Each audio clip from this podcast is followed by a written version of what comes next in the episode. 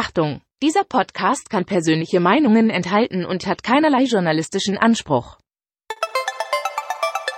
Ich lasse mir nicht absprechen, dass ich ein Herz für den VfB habe. Sverrisson, dann wieder Kügel.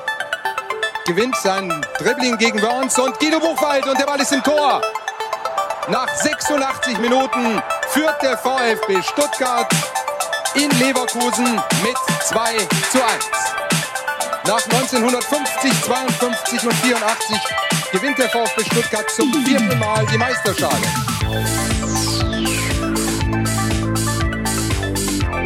Jetzt müsste der Ball endlich noch einmal hereinkommen. Jetzt kommt er weit nach hinten auf Hitzelsberger! Mario Gomez, spitze Winkel, noch einmal nach innen. Pizza hat den Ball und es gibt noch einmal Abstoß vom Tor. Und jetzt ist das Spiel aus und der VfB Stuttgart ist deutscher Fußballmeister. Herzlich willkommen zu STR. Mein Name ist Ricky. Mit mir am Tisch sitzt der Sebastian. Hallo Sebastian. Hallo Ricky, frohes Neues. Ja, frohes Neues. Und wir sind im Fanprojekt. Natürlich, wo auch sonst. Ja, wir haben uns überlegt, für 2022 muss alles anders werden. Der Podcast muss, muss einfach visueller werden.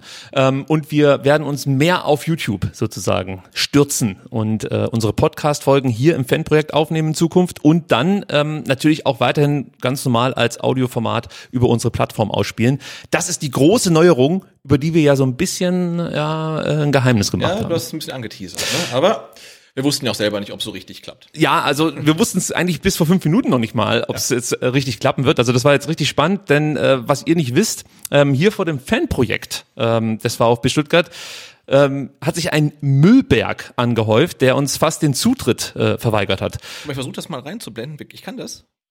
Wahnsinn. Das ist nämlich jetzt alles von uns selbst gesteuert. Der Juli ist zwar im Raum, ja, und isst gerade Erdnüsse, ähm, aber wir wollen die Sendung natürlich in Zukunft hier alleine steuern, ohne Hilfe.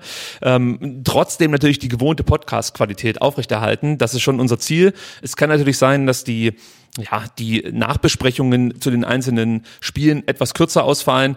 Ähm, dazu kommt natürlich, dass wir vielleicht auch die Gegnervorschau etwas kompakter gestalten und allgemein versuchen, vielleicht zwei Stunden als äh, Podcast-Folgen, ähm, als Podcast-Folgenlänge anzuvisieren. Genau so ist es. Es wird ein bisschen kompakter, hoffentlich äh, muss es werden. Ähm, und es ist für uns eine riesige Herausforderung, weil wir sind jetzt noch zu dritt, aber dann eigentlich zu zweit und wir müssen dann nicht nur den Ton, sondern auch äh, das Bild irgendwie bedienen. Und ähm, ich habe schon ein bisschen Puls, muss ich sagen. Ja, ich auch. Also vor allem, weil ich noch nicht so genau weiß, wie ich mich hinsetzen muss. Wir haben auch neue Mikrofone, muss man sagen. Ja. Wir haben uns wirklich Top-Technik geleistet, dank euren Unterstützungen. Also muss man dazu sagen, über ja Patreon, über PayPal, über ja was gibt's noch unsere äh, Direktüberweisung dann halt über N26. Ähm, also das hat uns dabei geholfen, diesen wirklichen Traum uns ja. zu verwirklichen, weil das war immer die Idee. Also dass wir irgendwann mal uns gegenüber sitzen können. Am besten mit Bild, ähm, aber ich finde natürlich live, das hat schon was. Genau. Und vor allen Dingen großen Dank ans Fanprojekt Stuttgart, denn die Räumlichkeit dürfen wir wieder benutzen, nicht nur vorne, sondern jetzt auch hinten. Und ohne so einen Raum wie hier wird es natürlich generell nicht funktionieren. Ähm, und auch hier ähm, haben die beiden großes Vertrauen in uns. Ja, und wir werden uns Mühe geben, dass alles äh, ja mal in Ordnung bleibt. Das ist das Erste. Genau, der Müll vor, der Tür ist nicht von uns und auch nicht vom Fanprojekt. Also wir wissen nicht, äh, wer ihn dahingestellt hat. Irgendjemand hat zwischenbei noch nur ja da irgendwie ähm, Hausputz gemacht. So sieht's aus. Und äh, für alle, die jetzt auf YouTube live dabei sind, also wir müssen uns natürlich dann noch ein bisschen rantasten. Es kann ja. sein, dass es hier und da mal ein technisches Problem gibt, dass wir vielleicht nicht jeden Schnitt so gut setzen, wie es der Juli macht, ja. ja. Und es kann auch mal sein, dass wir uns hier verhaspeln in der Live-Situation. Ähm, das passiert im Podcast, wenn wir aufzeichnen, auch. Dann schneiden wir es raus. Hier versuchen wir es bestmöglich dann natürlich irgendwie zu, ja, ich sag mal, geschickt zu überspielen. Aber ähm, ja, bei so einer Live- Geschichte kann es natürlich auch mal sein, dass vielleicht irgendwas passiert, das man so nicht vorgesehen hat. Wir geben unser Bestes. Sebastian, ich würde sagen, wir starten jetzt ganz normal mit dem Podcast und gucken mal, was am Ende dabei rauskommt, oder? Ich würde sagen, wir legen los. Und wir legen eigentlich immer damit los, dass wir uns erstmal bei den Unterstützerinnen bedanken.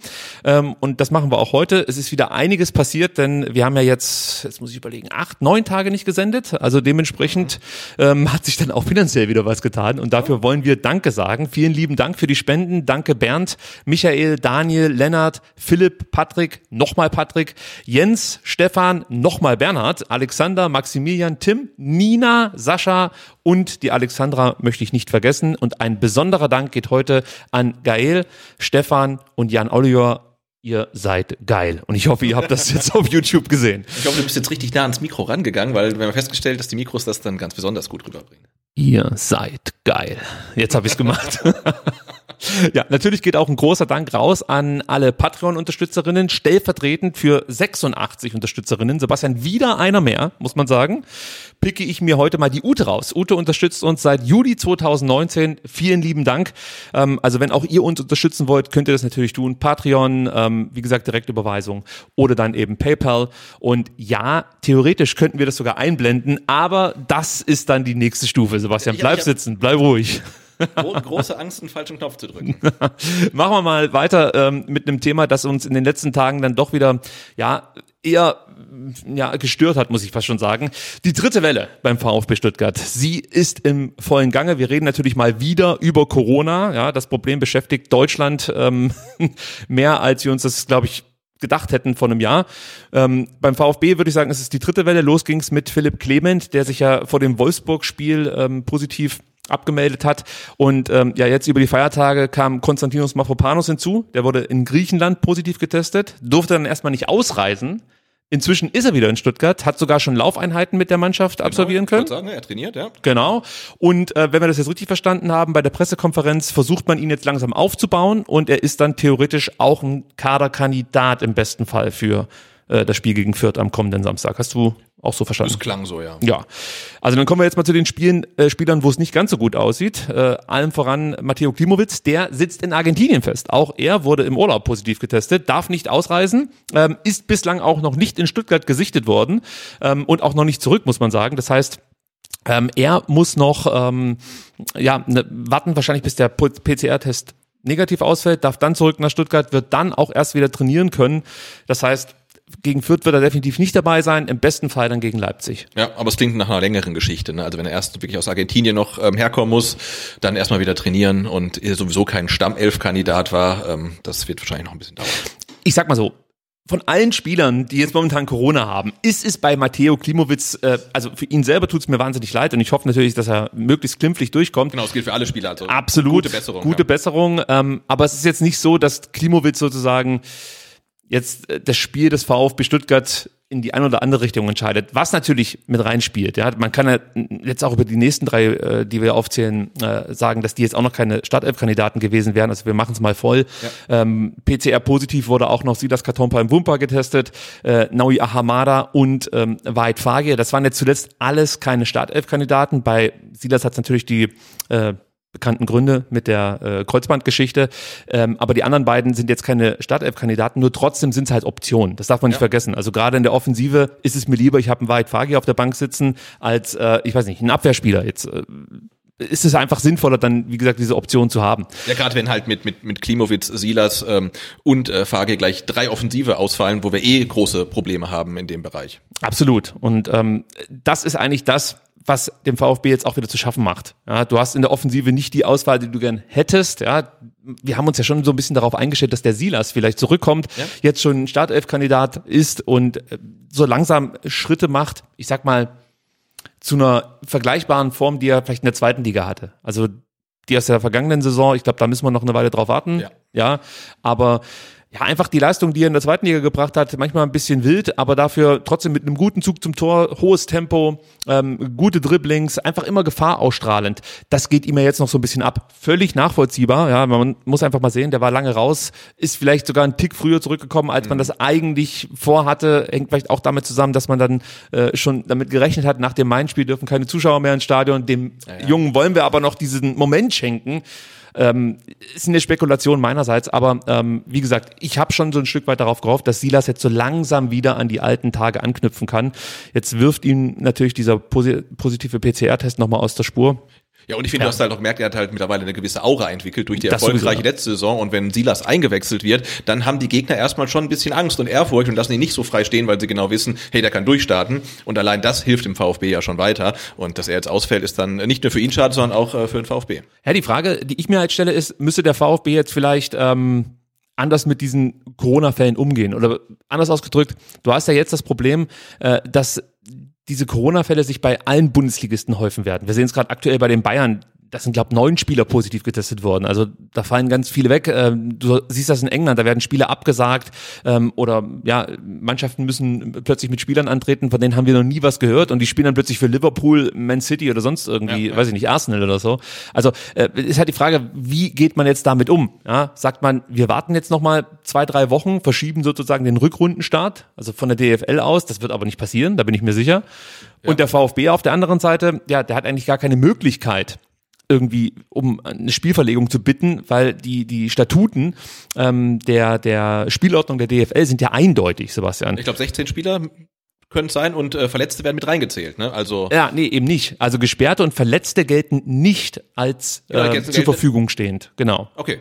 Äh, äh, Moment. Gelten als zur Verfügung Sie stehen. gelten als für, zur Verfügung Also ein genau. Silas mit positivem PCR-Test steht nicht zur Verfügung, aber ein Silas mit Kreuzbandriss steht, steht theoretisch, theoretisch zur Verfügung. Ne? Oder mit roter Karte. Genau, ja. Genau. Aber das ist ja ganz gut, dass die Bayern jetzt dann morgen quasi den Auftakt machen und wenn die es nicht schaffen, ein Spiel zu verlegen mit so vielen ähm, Corona-Patienten, dann wird es keine andere Mannschaft schaffen. Ja, die Einschränkung mit den sechs, 16 Akteuren ist noch, es müssen mindestens neun Lizenzspieler dabei sein. Okay. Und darunter natürlich dann auch noch ein Torwart. Also Ja, das, das das wäre auch nicht schlecht. das ja. macht Sinn, ja. Ja, und ich glaube, das kriegen die Bayern auch noch zusammen. Ja. Deswegen könnte man jetzt sagen, gut, das ist halt ihr Problem, wenn sie ähm, dann mit, mit, mit der zweiten Mannschaft sozusagen antreten müssen, dafür aber immer noch muss man ja auch mal ganz ehrlich sagen, genügend Qualität sozusagen in den Kader packen können. Also es ist jetzt Ja, nicht so Sven Ulreich im Tor, also andere Vereine lechzen sich die Finger, lecken sich die Finger nach so Keeper. Ne? Welche denn? Weiß ich nicht. ähm, die, das sind dann wahrscheinlich Vereine, ähm, weiß ich nicht, auf den Malediven, die der Neuer gerade ausspioniert für seinen Konkurrenten. Ja, also ich stelle mir halt die Frage, wie wir jetzt damit umgehen in Deutschland, denn es drohen halt dann auch Spielabsagen, wie wir das jetzt in England gesehen haben. Äh, es wird dann irgendwann mal Mannschaften betreffen. Ja, dass sie nicht genügend Spieler zusammenbekommen und ähm, ich bin wirklich gespannt, wie sich das jetzt in den nächsten Wochen gestaltet. Das einzig Positive, muss man ja sagen, bei Omikron ist, dass ähm, grundsätzlich die Fallschwere offensichtlich ja deutlich geringer ausfällt, als es zuvor bei Delta, Gamma, Beta und Alpha der Fall war. Ähm, jetzt hoffe ich mal, dass wir bei Omikron dann auch die letzte Variante hier durchleben und äh, nicht die nächste schon wartet, die dann nochmal alles verändert. Genau, Aber, mor- morgen ja. ist ja wieder die ber- berühmt-berüchtigte äh, Bundesministerkonferenz und ich Oh, glaube, ja. da werden dann auch wieder neue Sachen ähm, beschlossen, die meiner Meinung nach dann auch äh, darauf abzielen, dass es halt nicht so schwere Fälle hat und dass es aber viel mehr Leute betrifft. Und ich habe zum Beispiel ähm, gelesen, dass dann zum Beispiel Kontaktpersonen, die dreifach geimpft sind, gar nicht mehr in Quarantäne müssen. Ähm, dass Quarantäne verkürzt wird, ähm, gerade für systemkritische Berufe. Wie Ja. systemkritisch jetzt ein Profifußballer ist, sei dahingestellt. Aber ich glaube, in die Richtung wird es gehen und muss es gehen, sonst wird es ja nicht funktionieren. Also zum Beispiel so ein Orel Mangala oder Wataru Endo finde ich schon systemkritisch. Also VfB systemrelevant, auf jeden Fall, ja. Sehe ich schon so. Einen äh, Spieler möchte ich noch ganz kurz äh, detailliert mit dir besprechen. Und zwar Weit Fagir. Das hat mich ein bisschen gewundert in der ähm, kurzen Pause, ja, nennen wir es mal Weihnachtspause, gab es eine Meldung ähm, von der Bildzeitung, Felix Arnold, der behauptet hat, ähm, Weit Fagir würde, würde ungenügend trainieren, beziehungsweise die Trainingsleistungen wären ungenügend. Und das hat mich sehr irritiert, weil ähm, das wurde dann relativ schnell auch auf Twitter äh, so kommuniziert. Ähm, eigentlich haben sich Materazzo, Missentat, äh, so- sogar Mitspieler, ähm, immer sehr positiv über Weitfage geäußert und gesagt, ja, der hat das angenommen, ähm, der nimmt die Ratschläge dann auch an. Es ging ja dann um Ernährung und er, ich will nicht sagen, er war fett. Es gab mal mal diese, Das haben ja, schon Leute gesagt, ne? Ja, aber äh, man, man muss ja vorweg schicken, er, er kommt von Velje BK, das ist für ihn hier eine komplett neue Welt. In der Bundesliga zu spielen, wahrscheinlich auch ein komplett neues Trainingspensum, eine komplett neue Trainingsintensität. Und dass dann so ein junger Mann ein paar Wochen, Monate vielleicht braucht, das anzunehmen und sich darauf einzustellen, äh, ist ja völlig normal. fällt dir an mir übrigens was auf. Äh, du hast ein neues T-Shirt. Ja, und ich habe abgenommen. Apropos neues, das machen wir nachher. Ich habe extrem abgenommen. Also das heißt, wenn Weit Fagier äh, Tipps braucht? Tipps braucht, bei mir ist er an der richtigen Stelle. Okay. Weit. 20 Kilo in drei Monaten oder so. Okay. Ja. Mal sehen, wie nachhaltig das ist, aber ich sag mal, für die Rückrunde würde es reichen. Also Ich denke mal, der Ratzo klingelt bald bei dir durch. Also Telefonomate ja. nicht. ähm, okay, also ich, ich will eigentlich nur äh, Folgendes noch hier äh, kurz ansprechen. Ich glaube, das ist halt kompletter Unsinn, der da in der Bildzeitung steht. Und das ist halt sehr gefährlich. Ja, also der Spieler ist eh schon so ein Stück weit in der Kritik, weil er nicht ganz, äh, sag ich mal, die Leistung bringt, die man sich vielleicht erhofft hat. Auch ich, sage ich ganz die, ehrlich. Die, die auch ähm, mit der Ablösesumme, die für ihn geflossen ist, einfach einhergeht. Ne? Das ist nun mal so. Aber wir haben, glaube ich, damals relativ offen darüber gesprochen, dass unser Traumszenario eigentlich wäre, dass Weit Fagir in der Hinserie vielleicht ein paar Einsätze bekommt Ja, und dann auf die Saison gesehen ein, zwei, drei Tore schießt. Jetzt sind wir bei einem Tor, ein paar Einsätze. Also ich würde jetzt nicht sagen, das wäre ein Flop oder so. Absolut nicht, Ja. nein. Aber natürlich äh, hat man dann andere Maßstäbe an Spieler, der für viereinhalb Millionen gekommen ist, äh, als an einen Alexis TBD, der von U19 hochgezogen wird. Ja, aber mit, mit, mit solcher Berichterstattung befeuerst du natürlich, natürlich, den ja. Unmut diverser Fans. Das ist das, was mich so nervt. Ich sehe dann halt diesen, diesen Bericht, merke das bei mir, ähm, das löst sofort was aus. Ich denke mir, hey, das kann nicht dein Ernst sein, oder? Du kommst ja als Moppel an und dann äh, ziehst du hier nicht durch, oder was? Das ist deine Chance, die du dir jetzt äh, über, über, über harte Arbeit äh, sozusagen äh, erarbeitet hast, ja, und nutzt die jetzt nicht, weil du im Training irgendwie nicht das abrufst, was von dir erwartet wird. Das kann doch nicht sein.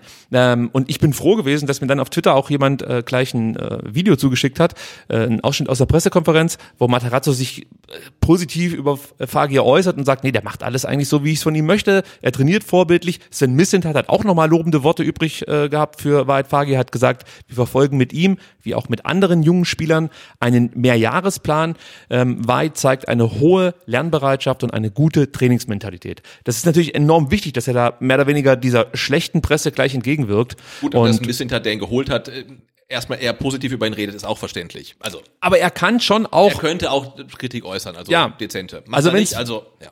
Genau, wenn es Probleme gäbe, bin ich mir sicher, würde er das so nicht ausdrücken. Er würde es, du weißt, Missentat ist Äh, genau, also- ein Wort, Wortuose, äh, wenn es Genau, diese also Bezeichnung gibt. mit Mislintat ist, ist, ist hier, jetzt kann ich es mal zeigen, also hier oben, die Bild ist da unten und Waage, Waage, ist irgendwo in der Mitte halt. Ne? Also, So sieht's aus, so sieht's aus. Gut, ähm, lass uns mal auf das nächste Spiel blicken, Sebastian, und ich drücke jetzt hier auf den Knopf, denn dann kommt Folgendes. Dies ist kein offizieller Podcast des VfB Stuttgart. So sieht's nämlich aus. Das ist äh, nämlich STR und wir sind kein offizieller Podcast. Sieht man wahrscheinlich dann auch an dem Setup, das noch sehr amateurhaft rüberkommt. ja, man muss auch sagen, wir haben ja nicht geplant, wie wir es hier aufbauen. Wir haben es einfach mal aufgebaut und dann natürlich auch äh, festgestellt, wir haben zu, zu kurze Kabel und, und deswegen steht das ganze Geraffel auf dem Tisch. Es ist Wahnsinn. Also wirklich, wir haben das heute aus der Verpackung genommen, angeschlossen, zusammengestöpselt. Ich habe dieses Gerät noch nie bedient. Ähm, für alle, die jetzt den Podcast nur hören, die wissen gar nicht, worauf ich zeige. Komm, Sebastian hat ich mach- ich mach- dieses Gerät noch nie bedient. Ja, genau. Ähm, dann haben wir eigentlich auch eine viel zu schlechte Internetverbindung hier hinten. Wir hoffen, es funktioniert einigermaßen. Blick zum Juli. Er zeigt den Daumen nach oben. Das hört sich gut an. Und die Nüsse sind leer. Leute, wenn ihr dem Juli was Gutes tun wollt, bringt Nüsse vorbei. Also, der arme Junge kriegt doch nichts von uns. Aber also, ich finde die Geräte super, weil die leuchten so schön. Sie leuchten das ist hervorragend, ja. Gut. ne? Ich drücke hier nochmal drauf. Pass auf. Zack. Wahnsinn. So, also ähm, Fürth, für den VfB geht es zum Rückrundenstart in den Sportpark Rohnhof zum Tabellenletzten Gräuter Fürth.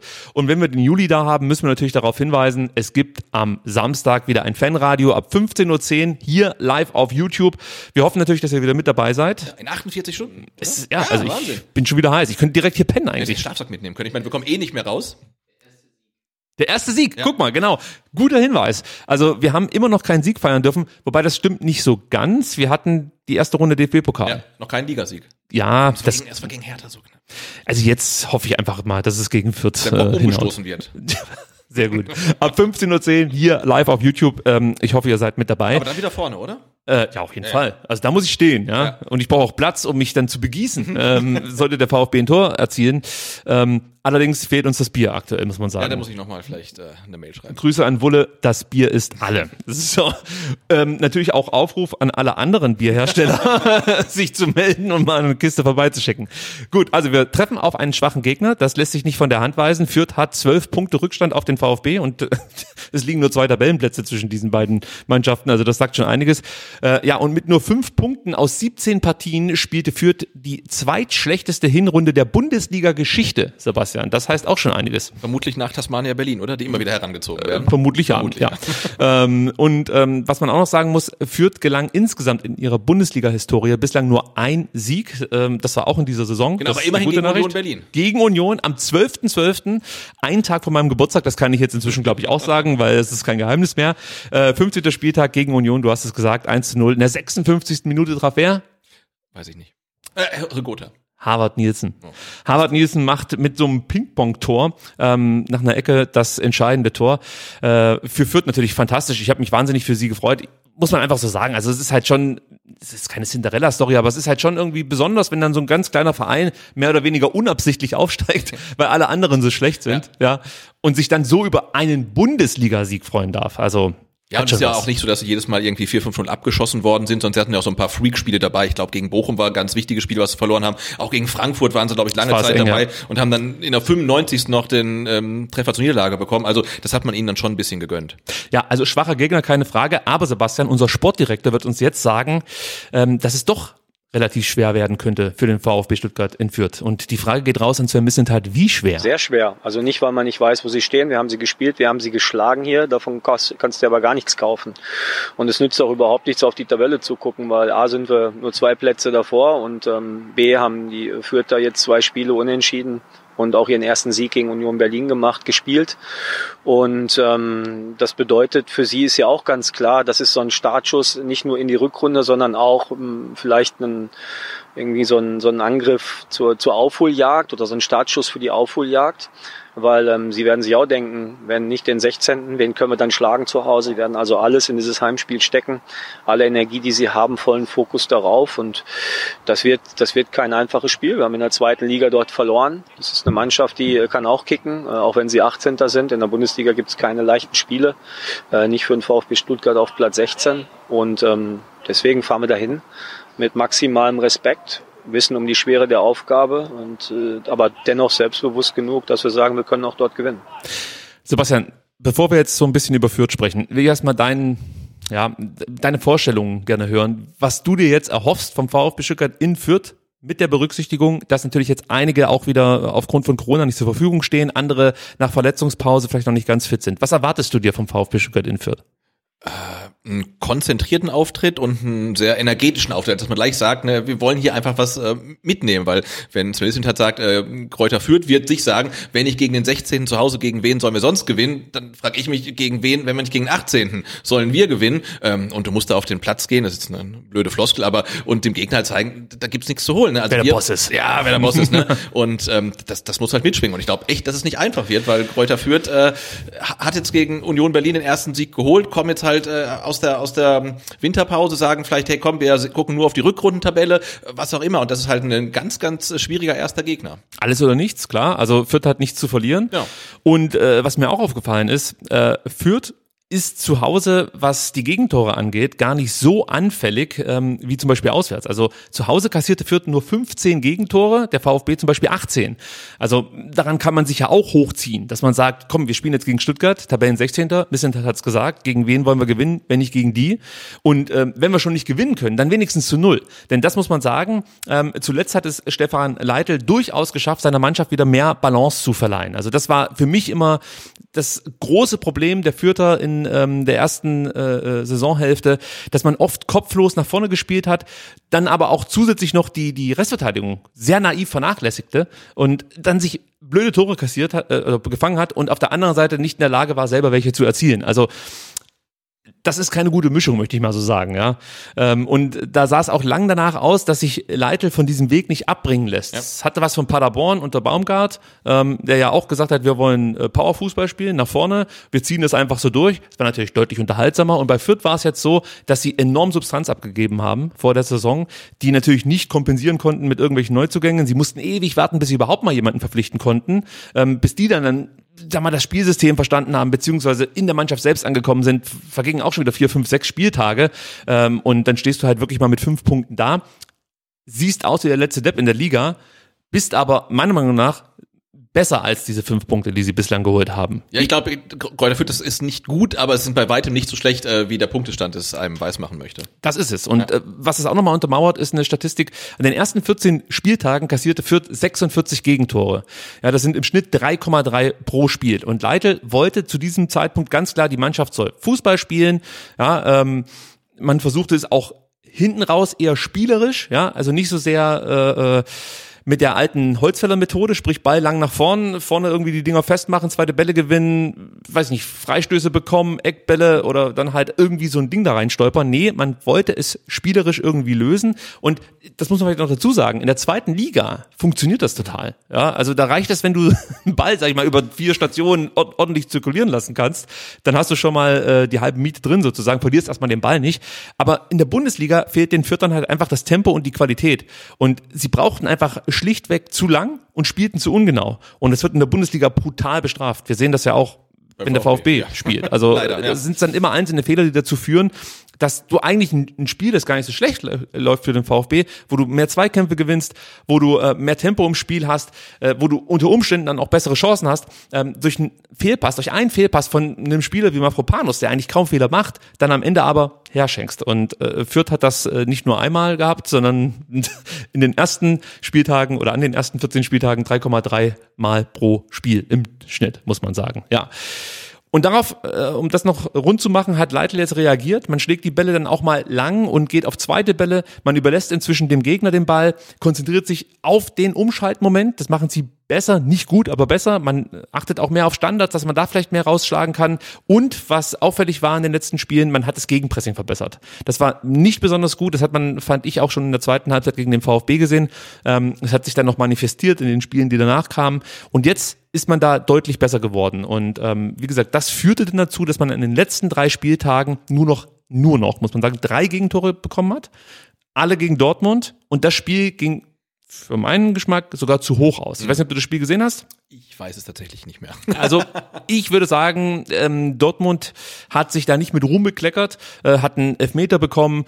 Äh, dann gab es, glaube ich, noch eine unglückliche Szene. Ich krieg's jetzt nicht mehr ganz zusammen, aber es gab, glaube ich, irgendwie so ein, so, ein, so ein Tor, das musst du nicht unbedingt bekommen. Also wenn das Spiel nur 1-0 ausgegangen wäre für Dortmund, wäre das okay gewesen. Ja, ja. ja, und dann reden wir halt von einem Gegentor an den letzten drei Spieltagen. Und äh, das ist für Fürth, finde ich, schon ja ein Erfolg würde ich, würde ich ja, behaupten. Absolut, absolut, ja. ja. Also man sieht einfach, sie stehen jetzt hinten sicherer. Dafür fehlen vielleicht offensiv etwas mehr die Ideen, beziehungsweise auch die Qualität, muss man ganz ehrlich sagen. Ähm, ich möchte sie aber jetzt hier nicht stärker machen, als sie sind. Deswegen Ganz klar, der VfB ist am Samstag Favorit. Genau, aber defensiv kompakt stehen und nach vorne hm, wenig kreativ. Klingt auch ein bisschen wie Amina Bielefeld oder VfL Bochum zu der Zeit, als wir gegen Bochum oder in Bochum dann gespielt haben. Also das ist jetzt nichts, was dem VfB so entgegenkommt, behaupte ich mal man muss dazu sagen, Fürth ist in vielen Bereichen einfach noch weit weg vom Bundesliga-Niveau. Also das unterscheidet die schon noch mit Bochum, Bielefeld, also die sehe ich da schon noch einen Ticken stärker, ja.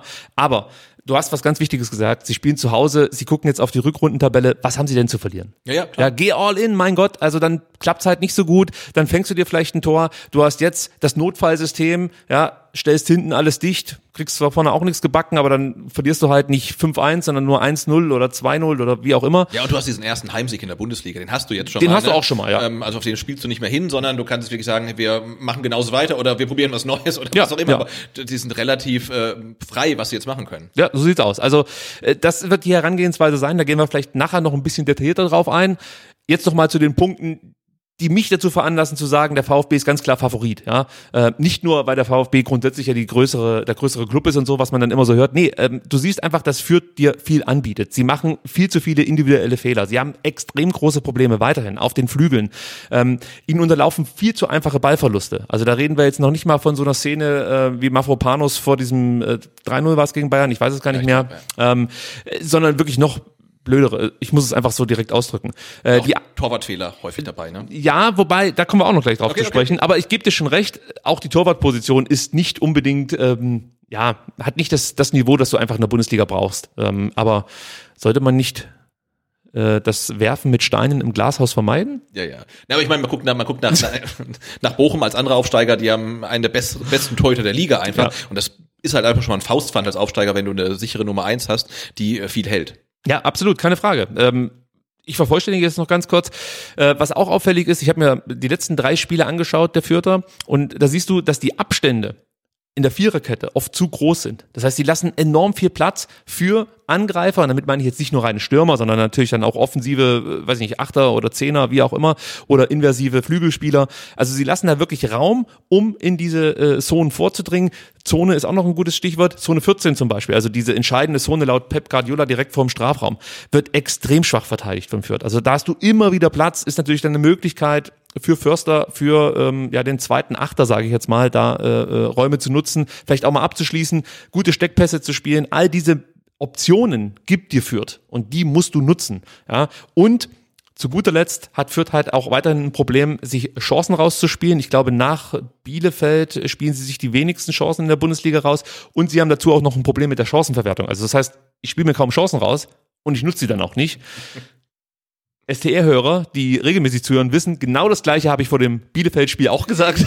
Ich wollte gerade sagen. Ja, ja. Aber trotzdem, man muss ja auch aus seinen äh, äh, Fehlern lernen und ich hoffe, der VfB und Matarazzo haben das getan. Hier appelliere ich eher an die Mannschaft, ja. Also, okay, wenn es mal scheiße läuft, und gegen Bielefeld war das ja auch so, dass einige Spieler verletzt ausgefallen sind. Ich glaube, es gab auch Corona-Fälle. Ähm, dann will ich halt trotzdem von denen, die auf dem Platz stehen, sehen, dass sie jetzt hier gerade um den Klassenerhalt fighten. Und wenn ich dann mit einem 1-1 rausgehe oder vielleicht mit einem unglücklichen 1 zu 2, ja, kann ich eher, ja, ist ja, ja scheiße, aber ich kann eher damit Wenn leben. der Einsatz stimmt, genau. Wenn der Einsatz, Wenn der stimmt, Einsatz stimmt. genau. Und gegen Bielefeld war das für mich nicht gegeben und ähm, es war für mich das schlechteste Spiel, das ich, glaube ich, unter Materazzo gesehen habe. Und ich mache noch nicht mal Materazzo den großen Vorwurf, sondern eher der Mannschaft, die die Situation einfach auch nicht so angenommen haben, wie man das hätte müssen. Massimo aber- aber- zum Beispiel, ja. ja, der äh, im Sturm spielen musste und in jedem Interview erzählt, dass das seine Traumposition ist. Da denke ich mir, Alter, du willst im Sturm spielen, hier hast du die Möglichkeit, der Trainer gibt sie dir jetzt. Bislang war er der Meinung, äh, lass mal gut sein. Und jetzt hast du die Möglichkeit und dann liegst du so ein Spiel hin. Es war nicht scheiße, ja, aber es war halt einfach nicht das, was ich mir in dem Moment von Massimo erwarte, der unbedingt im Genau, Sturm spielen und, will. und von vielen anderen. Und ich habe so ein bisschen schlechtes Gefühl, ähm, weil Missing hat es auch gesagt, äh, in der zweiten Liga hat man verloren gegen Kräuter Fürth und das äh, ne, gegen Osnabrück hat man verloren, gegen Wien Wiesbaden. Das ist halt genau wieder so ein Spiel. Das ist ne, genau du so ein sagst, Spiel. eigentlich muss man nur decent irgendwie okay spielen, das wird reichen. Und meistens schafft der VfB da nicht. Deswegen habe ich ah, bisschen Bauchweh.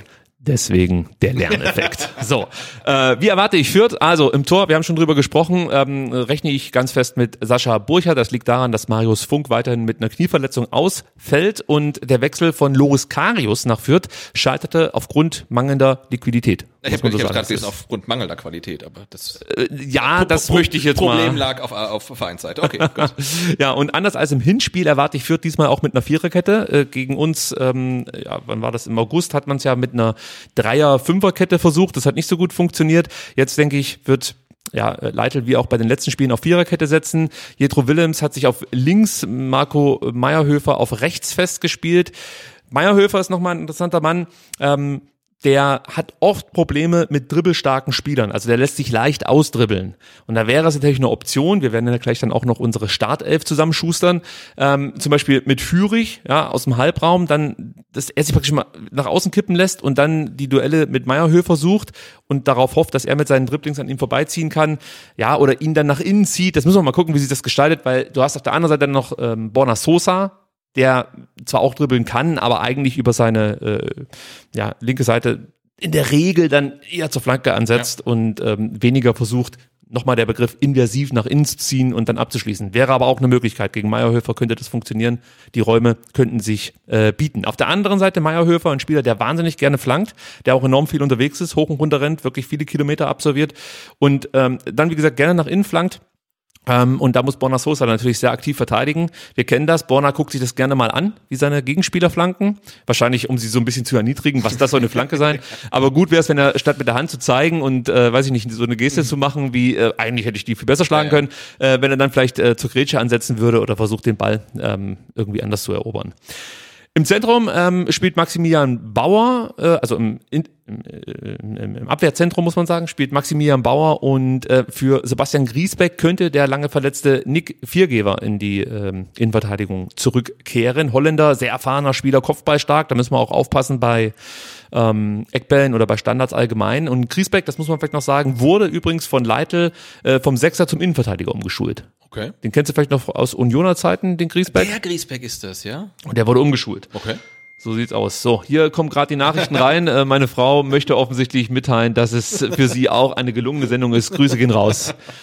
Kussi auf Bauchi. So, dann kommen wir zur 6. Die wird bekleidet von Max Christiansen. Der kam im Sommer aus Mannheim, ähm, hat sich da festgespielt auf der 6. Ähm, dann äh, Timothy Tillman und Paul Seguin, die erwarte ich davor. Äh, beide könnten sich theoretisch zurückfallen lassen und du kannst aus einer einfachen 6 dann sozusagen eine Dreier-6 äh, werden lassen. Also das fun funktioniert ähnlich äh, wie Karasor Mangala Endo, würde ich mal so sagen. Ähm, Jetzt wird mir hier die Frage gestellt, und das ist halt live, Leute. Jetzt wird mir hier die Frage gestellt, ob ich gern was Süßes hätte. Ich habe noch gar nichts gegessen. Also vielleicht kann meine Frau diese Meldungen dann einfach äh, mir später schicken. Ich gehe davon aus, dass sie hier zuschaut. Ich lieb's jetzt schon, diese Live-Podcasts. ähm, Siguin müssen wir noch ansprechen. Äh, das war ja sozusagen das Dreckschwein. Also Moment, Moment. Fünf-Sekunden-Regel bei Live-Sendungen. Ah, ja, ja. Aber ich, ich lass mich kurz ausformulieren. Es war ja sozusagen das Dreckschwein in der zweiten Liga. Ja, immer eklig, ging den Gegner immer auf den Sack. Wenn es wirklich gar nicht mehr anders ging, hat er dem Gegner auch mal das Bein abgeschlagen. Also es war immer dirty gegen ihn zu Genau, wen, spielen. wen hat er auf dem gewissen Borna Sosa oder Nico Gonzalez? Ich weiß gar nicht. Ich meine Nico Gonzalez, auch, ne? wahrscheinlich beide. Ja. Also, und Askasiba noch mit dazu. Äh, da gab es ja, glaube ich, auch mal dieses, äh, dieses Duell, oder? Seguin gegen Askasiba müsste es eigentlich gegeben haben. Ähm, der blieb so ein Stück weit hinter den Erwartungen zurück in der Hinrunde. Ja, also da ist die Frage, ist er einfach dann doch nicht so gut, wie er selber denkt? Ja, Ich meine, er kommt, glaube ich, ursprünglich äh, aus Wolfsburg, ist von da zu Fürth gewechselt, hat es auch in Wolfsburg in der ersten Liga ja nicht geschafft. Also vielleicht reicht auch das Niveau dann halt für ihn dann nicht in der ersten Liga, um da wirklich zu aufzufallen, positiv zumindest. ja also äh, ich hätte mir von ihm schon noch ein bisschen mehr erwartet, muss ich ganz ehrlich sagen. Ähm, war auch überrascht, dass er nicht so richtig Fuß gefasst hat in der ersten Liga, muss man sagen. Leitl hält doch schon relativ stark an ihm fest. Also ich glaube, andere Trainer hätten irgendwann gesagt, äh, das reicht nicht, wir müssen uns da umorientieren, wir bringen einen anderen Spieler auf der Position. Aber ja, ähm, müssen wir mal jetzt gucken, ob er vielleicht jetzt auch Bock hat, in der Rückrunde allen nochmal zu zeigen, dass er doch ein Bundesligaspieler ist. Wir können uns definitiv auf Fouls einstellen, denn er fault ligaweit am häufigsten. Also schon mal Grüße an unsere Medizinabteilung. Ja, offensiv äh, bilden dann äh, Branimir Hagotta, Jamie Leveling und Harvard Nielsen meiner Meinung nach ähm, den Angriff. Es könnte auch sein, dass äh, Leitl sich vielleicht ähm, überlegt, Dixon Abiyama zu bringen. Übrigens, äh, super Geschichte, Dixon Abiyama gerade im Kicker zum Nachlesen, ähm, der über die Kreisliga wirklich in die Bundesliga gekommen ist, beziehungsweise über äh, ja, Amateurmannschaften. Also echt eine coole Geschichte, könnt ihr euch mal durchlesen, lohnt sich. Und ich dachte mir so, okay, also wahrscheinlich ist die Überlegung von Neidl, bringt der Abiyama, um mehr Tempo reinzubringen? Oder nimmt der Harvard Nielsen, um praktisch dessen Kopfballstärke und ja, sag ich mal so als äh, äh, Wandspieler seine Qualitäten mehr einzubringen? Und dann habe ich gesehen, dass der Harvard Nielsen der schnellste Vierter ist. Oha. Ja, und war überrascht. Wie, wie alt ist denn der? Der sieht ja aus wie Mitte 30, aber ich glaube, der ist gar, das macht die Frisur, glaube ich, ne? Äh, Ich, ich, ich finde, Mitte 30 ist jetzt echt ein Kompliment von dir. Ich finde, der sieht aus wie Ende 40 eigentlich. Also äh, es ist die Frisur, ja, da muss man wirklich mal mit Frau Nielsen reden. Übrigens nicht Brigitte, äh, nicht, dass da äh, Verwechslungen zustande kommen. ja, ähm, aber er ist wahnsinnig schnell. Also wahnsinnig. Er ist schnell, ja. Er ist der schnellste Vierter. Ja. Das heißt ja schon mal was. Auf jeden Fall. Trotzdem, die Überlegung ähm, dürfte sich auch Leitl äh, machen, ähm, Nielsen oder Abiyama. Wie gesagt, ich glaube, oder anders. Ich könnte mir vorstellen, dass man sagt, komm, der Abiyama kriegt den Vorzug, weil er hat im Hinspiel die äh, Vorlage gegeben zum 1 zu 5, aber immerhin. Ähm, oder man sagt sich halt, okay, Harvard Nielsen, wie gerade von mir angesprochen, der gewinnt viele Kopfballduelle, ähm, der passt besser zu meinem Matchplan. Also diese Überlegung wird sich Leitl machen. Ja. Bei Leveling und ähm, auch bei Herr Gotter lege ich mich fest, die spielen beide von Beginn an. Ja. Ähm, was mir noch einfällt, Branimir Hagotta, muss man noch kurz erwähnen, Sebastian.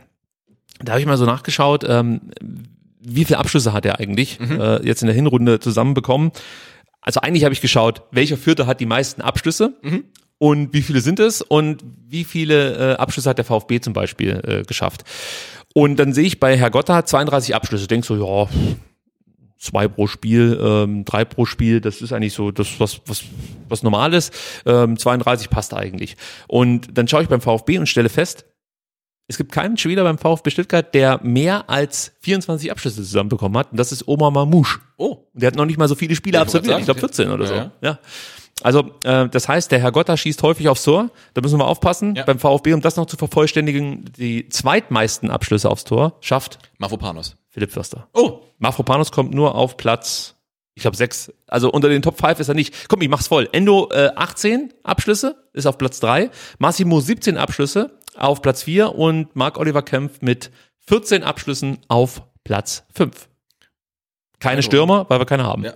Und apropos, ich habe ich hab's versprochen, das kurz zu erwähnen, äh, im Hinrunden-Ranking nach dem Instat-Index, ne, ähm, der Mittelfeldspieler, äh, Philipp Förster in den Top 10, bundesligaweit. Oh, Mit, was bedeutet dieser Index? ich weiß nicht, aber er hat, zwei, er, hat 261, er hat, zwei, er hat 261, Thomas Müller hat auch nur 306. Ja, also dann ist ja klar, ähm, was das bedeutet. Ne? Beliebtheitsskala ist das wahrscheinlich, oder? Ich weiß es nicht.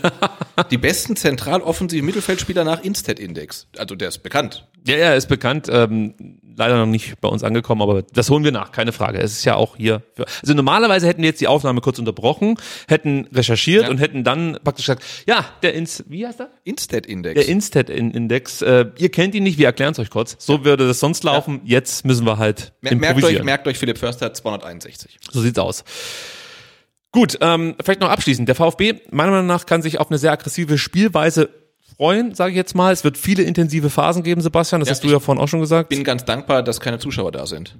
Ach stimmt, das habe ich ja ganz vergessen, aber das ist ja auch noch. Weil ich glaube, ja. das äh, wäre auch noch so ein Faktor, ne? wenn dann bei Kräuter Fürth am Anfang was funktioniert, die werden wahrscheinlich jede Grätsche dann feiern. Absolut. Ähm, da bin ich dann ganz froh, dass das vor leeren Rängen, also sofern man darüber froh sein kann, Ja. dass keine Zuschauer da sind, aber in dem Fall bin ich jetzt dann nicht ganz, ganz traurig. Aber sehr spannend, denn äh, ich habe natürlich jetzt über die Feiertage viel englischen Fußball geschaut und da sind die Stadien ja relativ voll. Also soweit ich das beurteilen kann, sind die voll. Ich glaube, wenn sie Dart spielen können in irgendwelchen vor voll besetzten Rängen, während ja. hier Skispringen ohne Zuschauer stattfindet, dann ja, ist irgendwie schon etwas seltsam alles. Ja, also ich habe ja in der letzten Ausgabe schon gesagt, dass das Merkwürdige wird sein, dass wir jetzt äh, bei einer niedrigeren Inzidenz weniger Zuschauer im Stadion haben als davor. Gut, klar, vorbeugend für Om- Omikron und so weiter und so fort. Aber ja, ähm, machen wir das fast nicht auch noch auf. Ja, ähm, ich gehe auch davon aus, dass Fürth es versuchen wird, ähm, ja mit langen Bällen, habe ich ja vorhin schon mal gesagt, ich glaube, man möchte so das Pressing äh, des VfB umgehen, also die langen Bälle über die erste Pressingkette und ähm, dann halt wirklich mit Leveling der äh, ein gutes Tempo hat, gute Dribblings hat, nach innen zieht, äh, hoffentlich aus Fürther Sicht nach innen zieht, weil aus meiner Sicht flankt er noch zu oft, könnte häufiger nach innen ziehen, aber das ist eine Möglichkeit, wie Fürth nach vorne kommen kann. Und äh, was man nicht vergessen kann, das haben wir ja ganz zu Beginn auch schon mal thematisiert, Fürth kann durchaus kicken. Ja? Also für einen Tabellenletzten haben sie eine gute Passquote, sie haben verhältnismäßig viel Ballbesitz, also das ist eigentlich alles ganz okay und ähm, trotzdem gehe ich davon aus, dass der VfB Stuttgart, wenn er sein Spiel durchzieht, ja, dieses Spiel gewinnen wird. Ja, da lege ich mich schon mal fest. Wenn, also ja. das Spiel durchziehen heißt viele Angriffe über Außen, Schnittstellenpässe aus dem Achterraum, Ablagen von, ich sag jetzt mal Mr. X, wir wissen noch nicht so richtig, wer da stürmen wird, aber der muss halt dann wirklich als Wandspieler fungieren, aggressives Pressing und vor allem, was wirklich ganz wichtig sein wird, ist, auch wenn Fürth eklig spielt, dagegenhalten. Ja. Das ist das A und O. Dich nicht, wie es jetzt gegen andere Abstiegskandidaten halt der Fall war, dich dann ähm, ergeben, mehr oder weniger, und äh, den Gegner dadurch mehr oder weniger dann auch noch aufbauen. Also ich erwarte da einfach ein anderes Herangehen. Der Ja, wir haben es gesehen, der VfB kann wenn es sein muss. Ne? Gegen Mainz zum Beispiel war das wirklich richtig, richtig gut. Also nicht nur, weil man das Spiel gewonnen hat, sondern einfach, weil es auch ein starker Auftritt war. Ja. Auch, auch äh, körperlich fand ich. Und äh, genau so bitte in Fürth. Hoffentlich. Dann gucken wir noch ganz kurz auf die Players to Watch. Das ist da so ein Ding, muss ich sagen. Ähm, es gibt nämlich nicht allzu viele junge, talentierte Spieler im vierter Kader. Jedenfalls kenne ich die noch nicht. Deswegen habe ich mir nur zwei rausgesucht und habe dann noch so ein paar äh, äh, Randbemerkungen. Also Jamie Leveling, wir haben gerade eben schon über ihn gesprochen, 20 Jahre alt, ist so Spielertyp Mamouche, würde ich sagen, also hinter den Spitzen äh, oder auf den Flügeln einsetzbar, gute Dribblings, gutes Tempo, mit fünf Scorerpunkten, der zweitbeste Fürther, ähm, hat drei Tore erzielt, zwei Vorlagen. Ich meine, drei Tore ist eine Menge. Also auch Für Fürth? Und auch für den VfB. Wäre ja. eine Menge. Ja, dann hätten wir uns Branimir Hagotta holen sollen, denn der hat äh, vier Tore geschossen für Fürth und drei Vorlagen geliefert. Das ist auch Ja. ein guter Wert, würde ich sagen, für ihn. Ähm, was ich gerade angesprochen habe, kann ich nur noch mal äh, äh, rauskramen. Und zwar für mich flankt Leveling zu oft. Also er müsste noch häufiger versuchen, äh, nach innen zu ziehen, den Abschluss zu suchen und er muss sein Passspiel verbessern. Das ist auch noch ein Punkt, ähm, da muss er dran arbeiten. Äh, den zweiten, den ich mir ausgesucht habe, ist Maximilian Bauer, 21 Jahre alt, Innenverteidiger. Und ich muss gestehen, eigentlich spielt er gar keine gute Saison. Aber Aber er ist jung. er ist jung und hat durchaus seine Qualitäten. Also es ist jetzt keine Gurke oder so. Ich glaube, der wird seinen Weg machen, aber äh, ganz klar, wenn du in so einer Mannschaft gerade aktuell spielst, selbst wenn du Talent hast, ist es nicht besonders leicht, da rauszustechen. Vor allem als Innenverteidiger, ja, wo du die ganze Zeit wirklich die Bälle nur um die Ohren bekommst. Ja, wenn du da drei gute Zweikämpfe führst, ähm, geht es komplett unter. Ähm, auf der anderen Seite, wenn, wenn äh, Mafropanos dreimal kurz vor einem einschussbereiten äh, Gegenspieler den Ball aus dem Strafraum grätscht, dann ist das unser Gott. Ja. Ähm, ja, deswegen ist das ganz schwierig, äh, jetzt hier wirklich zu sagen, der Bauer, der kann, der kann nix, der spielt keine gute Saison, aber der hat äh, definitiv äh, seine, seine Qualitäten und ich, wie gesagt, glaube, der wird seinen Weg machen. Das ist der Timo Baumgartel-Effekt. Ja, genau, kann man so sagen. Also äh, da war es ja auch so, dass äh, viele äh, auch von außerhalb gar nicht so viel von ihm gehalten haben und wir eigentlich immer gesagt haben, hey, wir finden den eigentlich ziemlich Ja. gut, was er so zeigt, aber Bei Rüdiger war es ähnlich, muss man sagen. es scheint ein VfB-Problem zu sein, merke ich schon. Wobei momentan geht's ja eigentlich. Ja. Äh, Honorable Mentions habe ich auch äh, rausgesucht. Sascha Burchardt, du hast vorhin gesagt, äh, Fürth hat ein Torwartproblem. Gehe ich mit. Ähm, ich finde, er ist aber besonders gut auf der Linie und deutlich besser als sein Ruf. Das kann gut sein, aber der ist auch nicht wirklich gut. Nee, aber ich sag's nochmal, wir Ja? haben ja auch unsere Schwachstellen. Ja. Ja. Dann Branimir Hagotta, schon angesprochen, vier Tore, drei Vorlagen, er ist der Kapitän, wichtiger Spieler. Hat seine Qualitäten. Und Timothy Tillman muss man auch erwähnen. Ähm, der hatte etwas Startschwierigkeiten, muss man sagen. Für mich war es total überraschend, dass er gegen Stuttgart nur auf der Bank saß. Ähm, hat sich dann aber in die erste Elf gespielt, hat ein sehr gutes Auge für den entscheidenden Pass, ist ähm, ja vergleichbar mit, mit, mit Castro, der an guten Tagen dann auch immer die richtigen Pässe zum richtigen Zeitpunkt spielen konnte. Man nennt das dann auch gerne mal Temperieren des Spiels und so. Das ist Qualität äh, oder eine Qualität, die Tillman mitbringt. Der ist noch sehr jung und der wird definitiv auch seinen Weg gehen.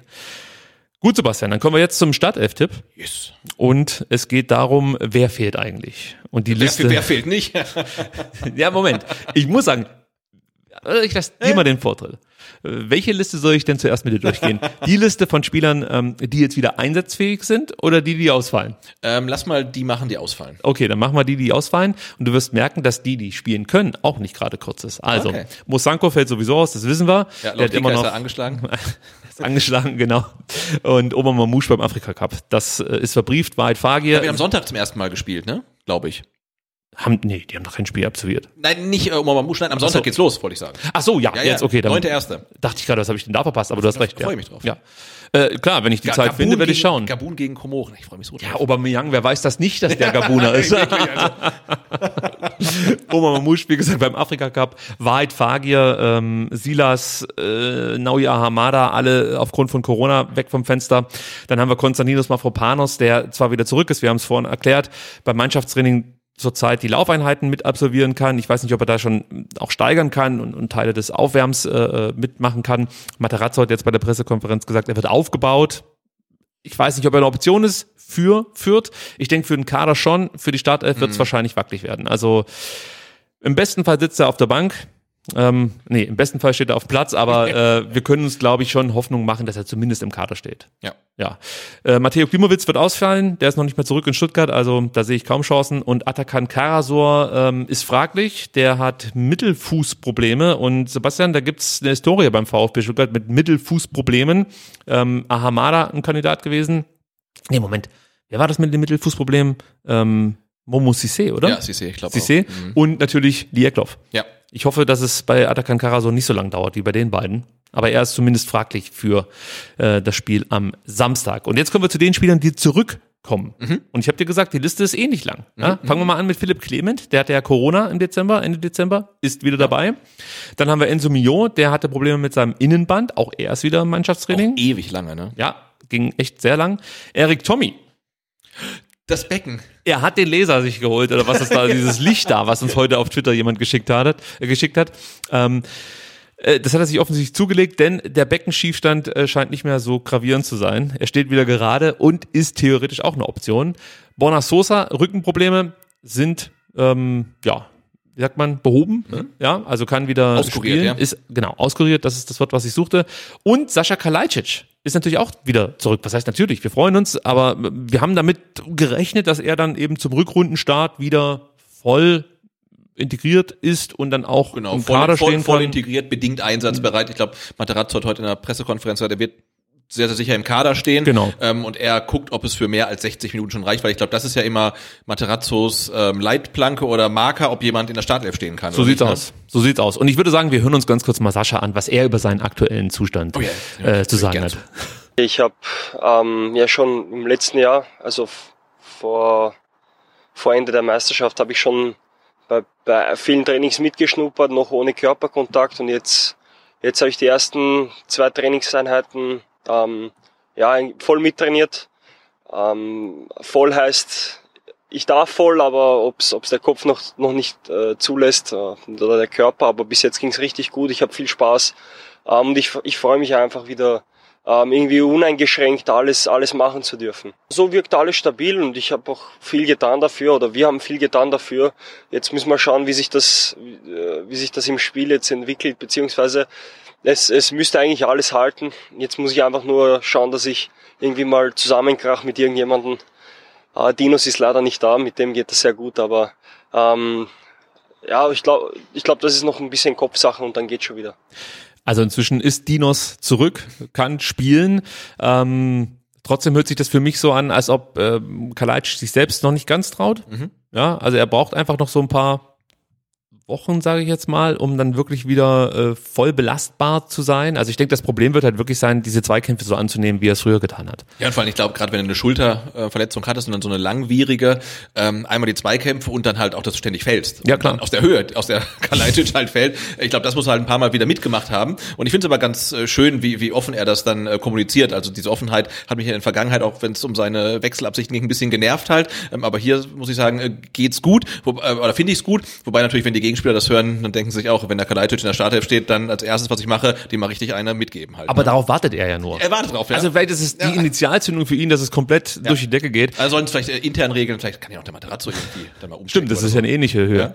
Ja, nee, das Ding ist halt einfach bei, bei Sascha, ähm, muss man glaube ich wie bei Silas sagen, der wird jetzt an den ersten drei, vier Spieltagen oder anders, wir können nicht erwarten, dass er an den ersten drei, vier Spieltagen, von mir aus auch vier, fünf Spieltagen schon das wieder zeigt, was er eben vor der Verletzung gezeigt hat. Das war ein ganz anderes Selbstvertrauen, es war eine andere Mannschaft. Also äh, der Spieler war viel befreiter auf dem Platz. Man kann es einfach nicht vergleichen mit der Zeit, die jetzt bevorsteht. Jetzt ist das Abstiegskampf, ja. Genau. Das ist das eine. Du selber bist vielleicht noch nicht ganz bei 100 Prozent. Das ist das nächste. Du setzt dich vielleicht auch ein bisschen unter Druck, ja. Karriereplan, Berater sagen, hey, wir müssen Gas geben. Du darfst äh, nicht abreißen lassen, sonst klappt der Wechsel nach da und dahin nicht. Also all das wird ja mit reinspielen. Deswegen glaube ich, tun wir gut daran, wenn wir sagen, komm, der Sascha ist jetzt vielleicht für die nächsten vier, fünf, sechs Spieltage gut, dass er da ist, aber noch Ja. nicht der wichtigste Mann auf dem Platz. Ja, aber alleine bei einer Ecke oder bei einer Bonner Sosa Flanke einen Kalajdzic im Strafraum stehen zu haben und nicht in Massimo, der dann stürmen muss, das ist halt schon mal viel wert, weil sich Genau. die Gegenspieler auf ihn konzentrieren müssen und auch werden und dadurch auch wieder Räume geschaffen werden. So ist es. Und Massimo ist ein gutes Stichwort. Auch er ist zurück, Sebastian. Hast du vergessen? Kapselverletzung im Sprunggelenk. Stimmt? Ja, ist wieder da. Fabian Bredlo ist eine Option. Muskuläre Probleme gehabt ähm, zum Ende der Hinrunde. Sprechen wir auch noch gleich drüber, ob wir. Das gute, das gute Wüstenklima in Dubai hat alle wieder geheilt. Da muss ich auch mal hin. Und äh, Nicolas Nate hatte ja Knieprobleme, auch wieder dabei. Also du merkst, Gut, gut, gut, ähm, es gibt viele gute Nachrichten, aber leider Gottes auch einige schlechte. Ähm, jetzt wird's interessant, denn jetzt müssen wir unsere erste Startelf zusammenbasteln im Jahr 2022. Und wir haben ja gerade eben schon darüber gesprochen, es fallen einige Spieler aus, manche sind beim Afrika Cup, andere haben Corona. Ähm, jetzt müssen wir äh, was zusammenbasteln und ich bin mir noch gar nicht so sicher, wo das hingehen wird. Im Tor, Sebastian, ist für mich eigentlich Flo Müller gesetzt. Aber die Diskussionen reißen ja nicht ab. Es gibt schon ähm, einige, die der Meinung sind, der Flo Müller, der, den kannst du eigentlich in der Pfeife rauchen, um es mal so direkt zu sagen. Der Bredlo hat das viel besser gemacht, deswegen muss der spielen. Bevor ich sage, wo ich stehe, wäre ich mal gespannt, ähm, oder bin ich gespannt, wie du dich positionierst. Äh, äh, pro Müller auf jeden Fall. Weil ich glaube, du machst zum, am ersten Spieltag der Rückrunde nicht diese Torwartbaustelle auf. Also wenn jetzt Müller gegen Fürth patzen sollte, dann werden die Karten, glaube ich, nochmal neu gemischt. Ähm, aber das machst du jetzt nicht nach der relativ kurzen zwar, aber dennoch Winterpause. Und Da kannst du dich nicht auf Trainingsleistung berufen oder sagen, der hat vor vier Wochen mal einen Ball durchflutschen lassen. Nee, also äh, Florian Müller, ganz klar für mich gesetzt. Für mich auch. Also Florian Müller ist für mich trotzdem der bessere Torhüter. Ich erinnere da ans Augsburg-Spiel, Bredlo im Tor. Ja. Auch da sah er nicht besonders gut aus. Ich erinnere auch ein Stück weit an die Jahre in Nürnberg. Also da hast du mit ihm halt auch keine Spiele gewonnen. Meinst Bretlo jetzt? Ich glaube, Bredlo, ja. Ja, ja, ja, ja. ja, genau. Also äh, genau, äh, damit da nicht durcheinander kommen. Genau, Fabian Bredlo. Äh, ich möchte ihn jetzt nicht kleiner reden. Ja, also der ist schon eine, eine gute Nummer zwei einfach. Ja. Wenn der kommt, kannst du dich auf ihn verlassen. Aber ich sehe bei Müller mehr Potenzial. Natürlich, der muss sich steigern. Wir haben über die Probleme gesprochen. Es ist nicht so, dass wir die ignorieren würden. Ja, also auch wir sagen ganz klar, ja, er muss äh, äh, in der Strafraumbeherrschung besser sein oder werden. und er die muss Bälle festhalten. Balle, äh, nein, grundsätzlich einfach äh, bei der Faustabwehr, wenn er, wenn er halt einfach nur mit den Fäusten abwehren kann und die Bälle nicht festhalten kann, dann muss er die Bälle wenigstens zur Seite abwehren Genau, und nicht oder- immer nach vorne. genau. Ja, das ist ja das Problem.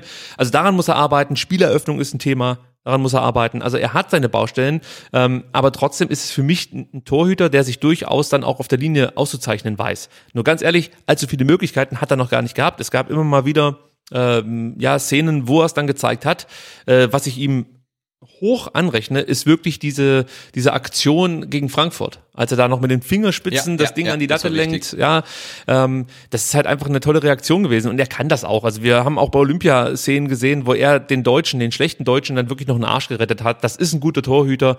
Der braucht das Vertrauen. Ähm, ich sag nachher noch was äh, zu Müller, deswegen lasse ich es erstmal dabei.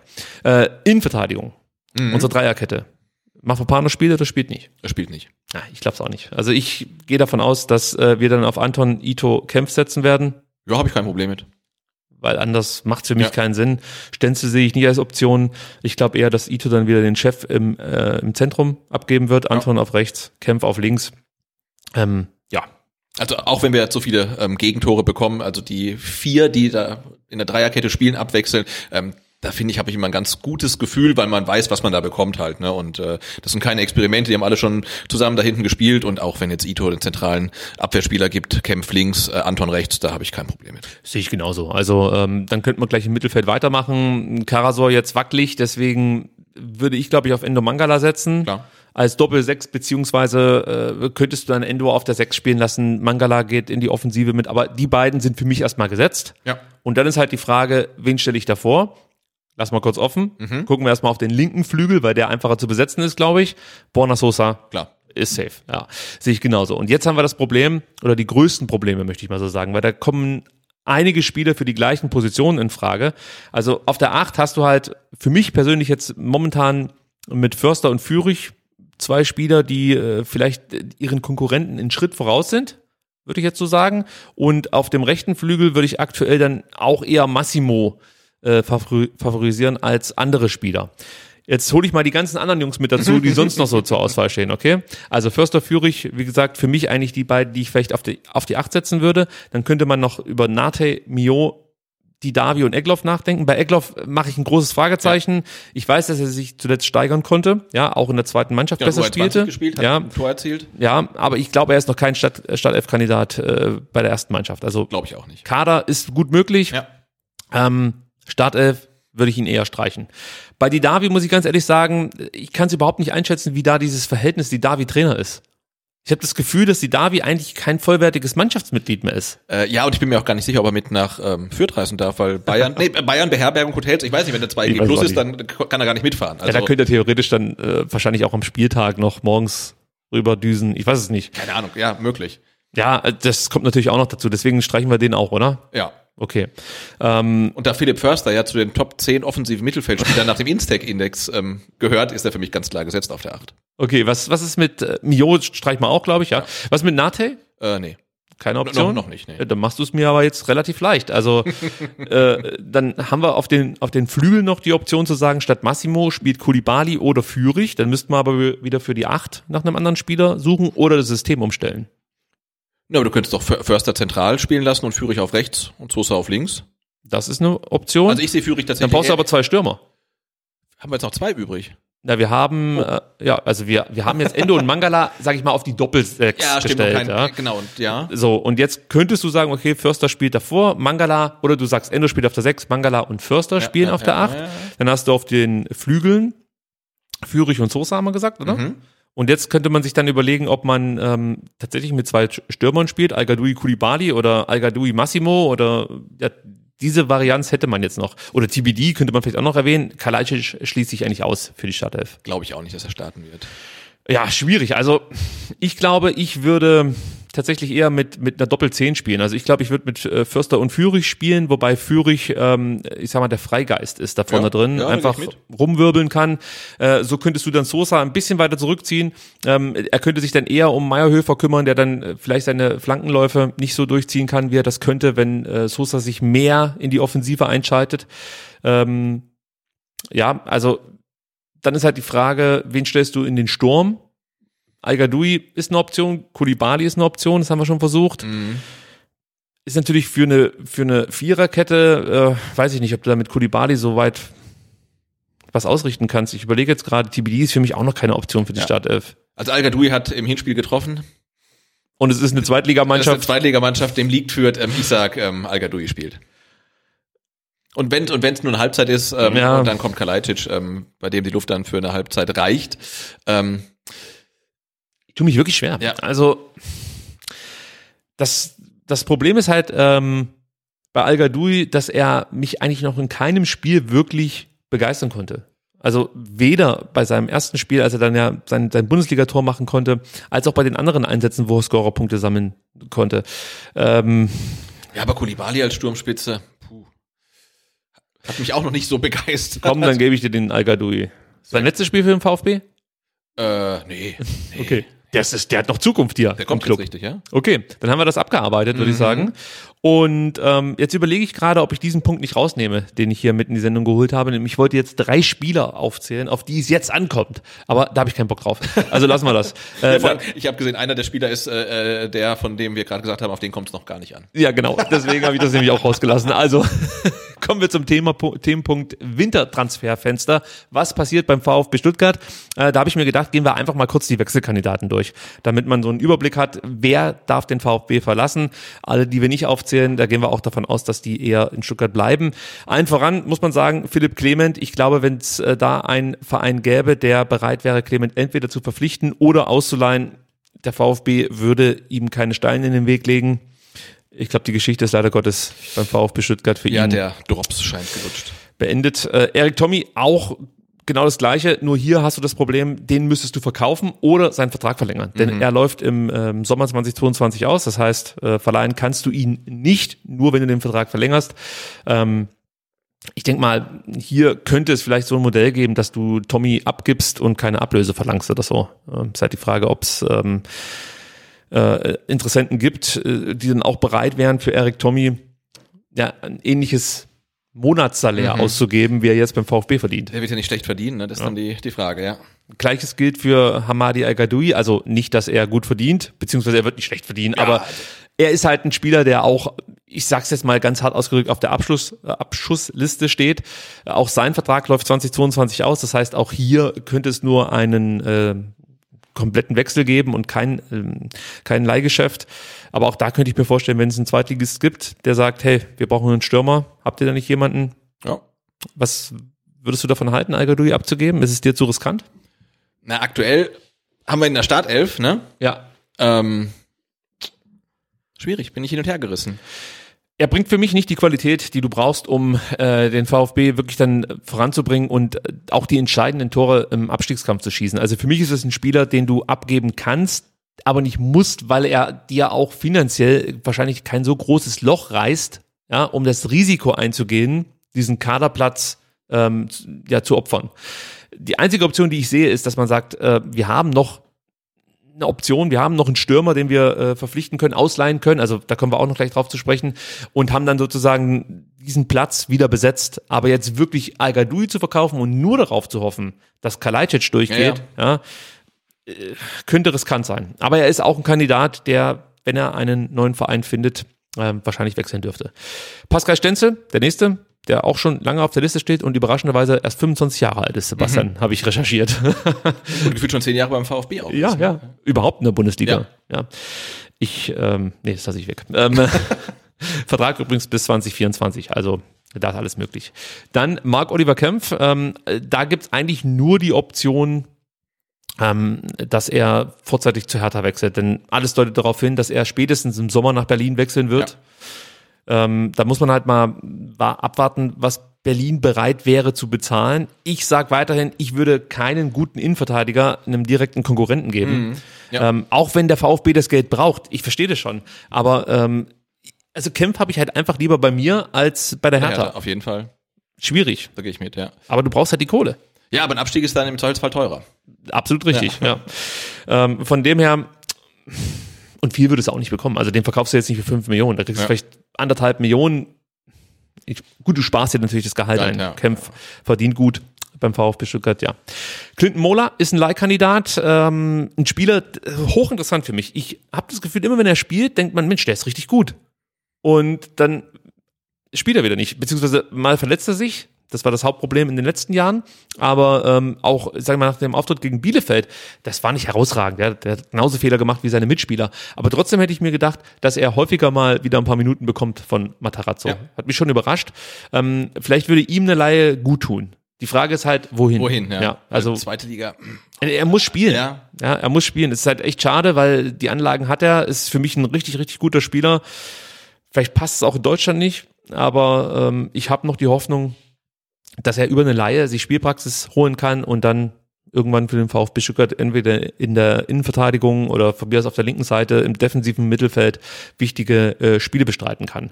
Momo Cissé, auch ein Leihkandidat. Ja. Missentat hat sich festgelegt für Frankreich und Belgien. Natürlich aufgrund ähm, der Sprachbarriere macht das Sinn. Und da fand ich es ganz interessant, äh, Sven Missentat sagte, es gab ähm, einige Anfragen für Momo Cissé äh, in den letzten Transferperioden und dann hat er sich ja auch verletzt. Ja. Und er hofft jetzt, dass sich die ganzen Interessenten noch, Noch daran erinnern. Ja, genau. Bitte melde dich. Bitte melde dich, ja. Steht noch zum Verkauf oder zur Verleihe, ja. So, und jetzt haben wir äh, noch was für euch vorbereitet, nämlich fünf Transfertipps für Sven Mislintat. Er braucht die dringend, meiner Meinung nach. Sebastian, du Ja, guckst schon nur- sehr skeptisch. Nein, ich gucke hier auf meinen auf meinen Monitor, weil ich ja was äh, einspielen muss. Ja, ja, muss was einspielen. Hoch, hochnervös. Also hier lohnt sich YouTube. Also ich möchte erstmal kurz erklären, solange der Sebastian sich da was raussucht, wie ich mir das vorgestellt habe. Also es ist so, der VfB Stuttgart hat kein Geld. Also man kann eigentlich keinen verpflichten. Du hast eigentlich fast nur die Option zu sagen, wir gehen es über Laien an. Und auch da ist man so ein bisschen darauf angewiesen, dass ähm, wenn du Spieler leihen möchtest, die dir zu, sofort helfen, dass dann die abgebenden Vereine vielleicht bereit wären, a eine geringe Ab äh, Leihgebühr zu verlangen und b dann vielleicht Teile des Gehalts mitzubezahlen. Ja. Also einen guten Spieler wird sich der VfB einfach nicht, leisten leisten können. können, ja. Punkt. So. Und ich gehe auch davon aus, dass der VfB keine Spieler verpflichten wird in dieser Transferperiode. Nur trotzdem haben wir halt mal geschaut, wo drückt der Schuh und wen könnte der VfB mit etwas Fantasie hier nach Stuttgart holen. Deswegen habe ich diese Liste zusammengestellt. Das heißt, es werden Namen drauf sein, die werden kontrovers diskutiert werden, Sebastian. Und es wird Hate-Mail geben. Da lege ich mich jetzt Okay, schon okay, fest. ich bin Die gespannt. Kommentare werden brennen. Oh. So. Es wird geflamed, wie man, glaube Okay, ich, auf. YouTube sagt. Gut. Erster Name. Soll ich jetzt einblenden? Blend ihn ein. Hannes Wolf, genau. Hannes Wolf, 22 Jahre alt, offensiver Mittelfeldspieler, spielt bei Borussia Mönchengladbach.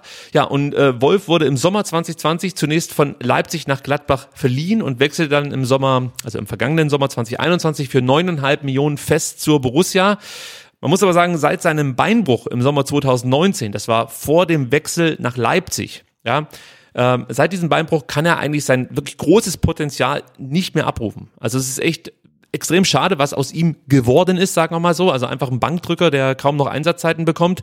Ähm, dabei ist er wirklich Pass- äh, und Dribbelstark. Er hat einen guten Abschluss, ist ein guter Wandspieler, spielt einen guten letzten und vorletzten Pass. Also der bringt so viel mit, ja, das eigentlich reichen müsste, um dann auch bei Gladbach regelmäßig Minuten zu bekommen. Aber ja, äh, unter Hütter ist er mehr oder weniger komplett raus. Unter Rose hat er immer wieder ein paar Minuten bekommen. Man muss aber auch dazu sagen, Rose war im Endeffekt dann auch ähm, ja, Hannes Wolfs Entdecker und äh, Förderer, muss man äh, einfach so äh, ganz klar sagen. Deswegen hat er äh, in dieser, in, in, in diesem Leihjahr, ja, äh, unter Rose immer mal wieder ein paar Minuten bekommen, aber er konnte sie nicht nutzen. Marktwert aktuell 5 Millionen, also kaufen kann sich der VfB diesen Spieler eh nicht. Vertrag läuft noch bis 2024, aber Gladbach, das weiß man, möchte ihn gerne abgeben. Der VfB, äh, der VfB braucht Verstärkung auf der Doppelzehn und bei einem fairen Deal, vielleicht mit einer geringen Kaufoption, wäre Wolf aus meiner Sicht ein gutes Target. Was sagst du denn jetzt zu Hannes Wolf? Der Name ist auf jeden Fall vielversprechend, finde ich. Ja, große Vergangenheit beim VfB. Äh, ja, sonst, was ich äh, von ihm gesehen habe, war wirklich selten überzeugend, aber ich glaube, er bringt halt wirklich große Anlagen mit. Also insofern ist halt die Frage, ob er dann sofort äh, weiterhelfen kann. Aber ja, rechte Außenbahn auf dieses Mittelfeld, warum nicht? ja, warum, Warum nicht, wirst nicht, du bei ne? einigen Spielern heute sagen Das werde ich bei jedem Spieler sagen. Ja, genau, das ist immer eine gute Antwort. Warum nicht? Aber dann musst du sowas sagen wie, ja, aber eigentlich macht es keinen Sinn. So, Dann hast du alles abgedeckt. äh, nee, aber ich finde Hannes Wolf wirklich interessant, aber es wäre natürlich ein Gamble, äh, ist jetzt vielleicht äh, nicht ähm, vergleichbar mit, wie hieß der, ähm, äh, der hatte auch so eine Spielerfrau, die hier in Stuttgart äh, für Aufsehen gesorgt hat, äh, Suber, Steven Suber. Also mit dem würde ich ihn jetzt nicht vergleichen, ja. Also äh, Steven Suber hat halt wirklich direkt weiterhelfen können, aber hatte halt auch ich sag mal, eine gewisse Leistungsbeschränkung, um es mal vorsichtig auszudrücken. Ja. Äh, der nächste Name, Sebastian. Ja, ich habe ja Jetzt, te- jetzt technische Probleme. Erst, ah, er hat technische Probleme. Vielleicht können wir die Oh, Regie. Ich habe Äh, nicht. Moment, ich, hab- ich, ich treffe das halt auch hier aus der Entfernung nicht. So, jetzt habe ich's. Ah, ne, du blendest ihn schon ein. Ich wollte erst mal ins Bild, so. aber gut. Warte, aber gut. da- Das kriege ich tatsächlich gerade nicht mehr hin. Da muss uns der Juli vielleicht noch mal ganz kurz zur Seite springen, wie ich jetzt das Kamerabild wieder reinkriege. Juli, unser YouTube-Genie, muss Habe ich, man hab ich sagen. die, die, die Kamera ausgemacht? Ich wollte auf jetzt, guck mal, das liegt gar nicht an mir, das liegt an der, das liegt an der Technik. Wahnsinn. Es liegt nicht an mir, es liegt an der Technik, äh, weil sich die, die, die GoPro verabschiedet hat. Und so, jetzt müsste man dich wiedersehen. Hallo, da bin ich und, Und ich kann euch sagen, nie gesehen. Miat Gazinovic ist mein nächster Transfer-Coup, den ich nach Stuttgart holen äh, würde. Und da ist er schon. Ja, da ist er schon. 26 Jahre alt, offensiver Mittelfeldspieler, aktuell in Hoffenheim geparkt, muss man sagen. Ist ein polyvalenter Mittelfeldspieler, kann über Außen kommen, äh, kann aber auch als Zehner oder als Achter auflaufen. Und man muss sagen, also die Anlagen waren schon immer da. Ja, also Gazinovic steht einfach für Tempo, für Aggressivität, ähm, vor allem natürlich gegen den Ball, für gute Dribblings, für ja schlichtweg Einsatzbereitschaft. Ja, das zeichnet ihn aus. Das Problem sind seine Torabschlüsse und die Entscheidungsfindung. Ja, das ist eigentlich das Problem. Vor allem dann natürlich im letzten Drittel. Also er kann die Bälle gut verteilen, aber wenn es dann schnell geht, wird es schwierig. Man könnte fast schon sagen, er ist der serbische Philipp Förster. Also das ist natürlich dann, weiß nicht, eine Auszeichnung. Ähm, das sei mal dahingestellt, ja. Ähm, in Hoffenheim, das habe ich gerade schon angedeutet, konnte er sich kaum auszeichnen und in Frankfurt feiert man ihn natürlich für das Tor im Pokalfinale und für eine Der war das, ja? ja, tolle Spielzeit, 17, 18, auch 18, 19 war noch gut. Marktwert aktuell 2,8 Millionen Euro. Ich gebe zu, es wäre ein klassischer Reschke-Transfer. das muss ich einfach so sagen. Wenn man so will, Alex S-Wein 2.0. Ja, Schande über mein Haupt. Nehme ich auf mich. Dennoch, ich traue Gazinovic mehr zu als zum Beispiel Eric Tommy oder ein Philipp Clement, ja. Und auch hier gilt, wenn die Modalitäten stimmen, könnte ich mir das vorstellen. Das heißt, geringe Ablösegebühr, äh, also Leihgebühr, Ja. geringe Leihgebühr, niedrige Gehaltskosten. Warum soll man es nicht versuchen? Also er Warum bringt nicht? schon was Warum rein. nicht? Ja. aber eigentlich ist Aber es total. Also, nee, aber was, was, was äh, verbindest du mit Gazinovic? Ist das für dich ein Spieler, der irgendwas auslöst, mit dem du irgendwas anfangen kannst? Nee. Sebastian hat abgelehnt. Gut, dann versuche ich es mit dem hier. Mhm.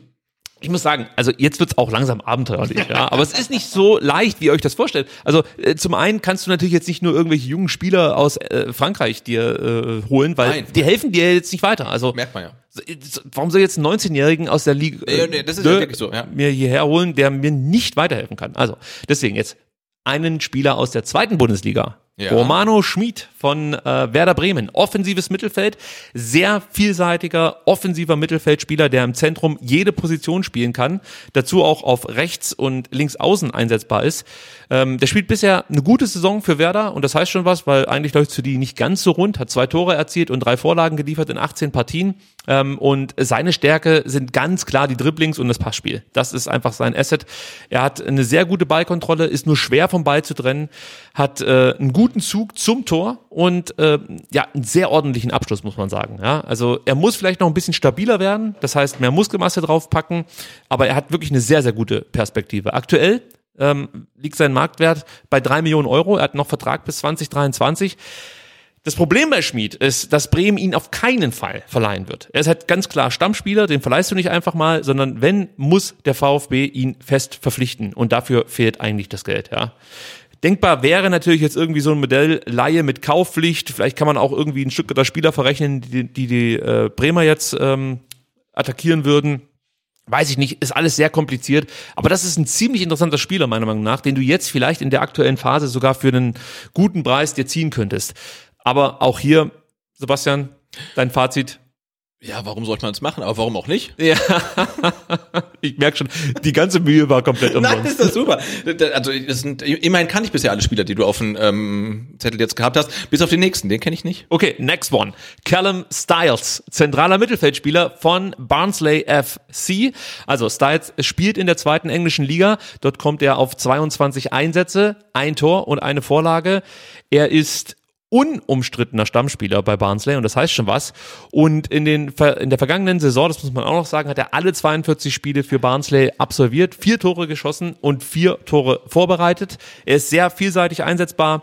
Ähm, spielt als ähm, inversiver linker Flügelspieler, also genau das, was ich vorhin schon mal beschrieben habe, äh, was, was Führig jetzt gegen Fürth machen könnte. Das heißt, einfach vom linken Flügel immer wieder nach innen ziehen, dann den Abschluss suchen oder das Abspiel. Ähm, kann aber auch auf der Acht eingesetzt werden, hat herausragende Taglings, typisch englisch, könnte man also sagen. Ähm, und ähm, ja, mit, mit, mit seinem linken Fuß hat er einen guten Schuss, äh, ein gutes Passspiel, dazu kommt ein gutes Dribbling, eine gute Spielübersicht, also er bringt wirklich viel mit, muss vielleicht sich bei Orel Mangala noch so ein bisschen was in Sachen Ballbehauptung äh, abschauen, also das heißt, die Pressingresistenz ist nicht ganz so da, ähm, aber durchaus noch ähm, zu entwickeln, muss man sozusagen. Und äh, ja, aktuell drei Millionen Euro Marktwert, Vertrag bis 2023. Ähm, also das wäre für mich auch ein interessanter Spieler, muss ich ganz ehrlich sagen. aber auch hier würde ich behaupten, kommt eine Laie wahrscheinlich nicht in Frage. Also Cal Callum Styles äh, m- würde dem VfB eine Menge Geld kosten. Mhm. Hätte aber Auch- Stil, der Transfer. Der hätte Stil. Sehr gut, sehr gut, Sebastian. ähm, ja, ist, also das Ding ist halt wirklich, du musst kreativ werden. Wenn du jemanden verpflichten willst, musst du kreativ werden, weil der VfB null Euro hat. Ist leider so. Und wenn sie Geld einnehmen, äh, heißt das nicht, also sollten jetzt Spieler gehen, nicht, dass ihr dann denkt, ah ja, super, dann haben wir ja wieder Geld. Nee, das Geld muss eingenommen werden, damit der VfB mehr oder weniger am Leben bleibt. Klar, wir wissen ja, jedes Heimspiel ohne Zuschauer kostet was, anderthalb Millionen Ja, oder so. zweieinhalb. Ja, oder noch mehr, genau. Mhm. Ja. Also es ist wirklich schwer für den VfB. Deswegen kommt jetzt gleich der nächste Vorschlag von mir, der komplett ich- unrealistisch ist. Finde ich den Namen schon klasse. Ja, Albert Sambi Lokonga. Kennst du den? Echt nicht. Also den kann man wirklich kennen, weil der in Anderlecht für Furore gesorgt hat. Ist ein zentraler Mittelfeldspieler, äh, spielte zwischen für Arsenal, wechselte im Sommer für 17,5 Millionen von Anderlecht eben nach äh, London zu Arsenal ähm, und äh, kam da auch richtig gut in die Saison, bekam regelmäßig Spielzeit und im Dezember ging es dann irgendwie so ein bisschen dahin, würde ich mal so sagen. Also da waren nur noch Ergänzungsspieler, kam in den letzten neun Spielen gerade mal auf neun Minuten Spielzeit. Über den Jahreswechsel kam dann noch eine Corona-Infektion dazu. Er ist ein absoluter Leader im Mittelfeld. Nicht ohne Grund war er ähm, bei Anderlecht bereits mit 21 Jahren Kapitän. Also das ist auch eine Auszeichnung. Ähm, er hat eine gute Technik, herausragende Passgenauigkeit und ähnlich wie sein Landsmann Orel Mangala äh, ist Sambi Lokonga brutal pressingresistent. Also du kannst ihm eigentlich den Ball nicht abnehmen, muss man sagen. Aber Sebastian, anders als ähm, Orel, kann ähm, der Kollege hier, Sambi Lokonga, ähm, auch noch gut schießen. Oh. Das ist eine Qualität, die geht Ja. Orel Mangala Ja, deutlich leider. ab. Das ja. ist so, ja. Also die die Spielanlage, die er so hat, oder wie er die Spiele angeht, das ähnelt schon sehr äh, Orel Mangala. So kann man äh, sich ihn gut vorstellen. Er ist ein sehr guter Balleroberer, Topspieler, aktueller Marktwert 16 Millionen. Ui. Vertrag bis 2026. Ich weiß, ich weiß, aber lasst mich mal ausreden. La- Lass mich mal meinen Punkt machen hier. Aber war der Mist, der war doch, der hat doch da, oder? So, jetzt rufst du da an, Sven, und sagst, pass auf.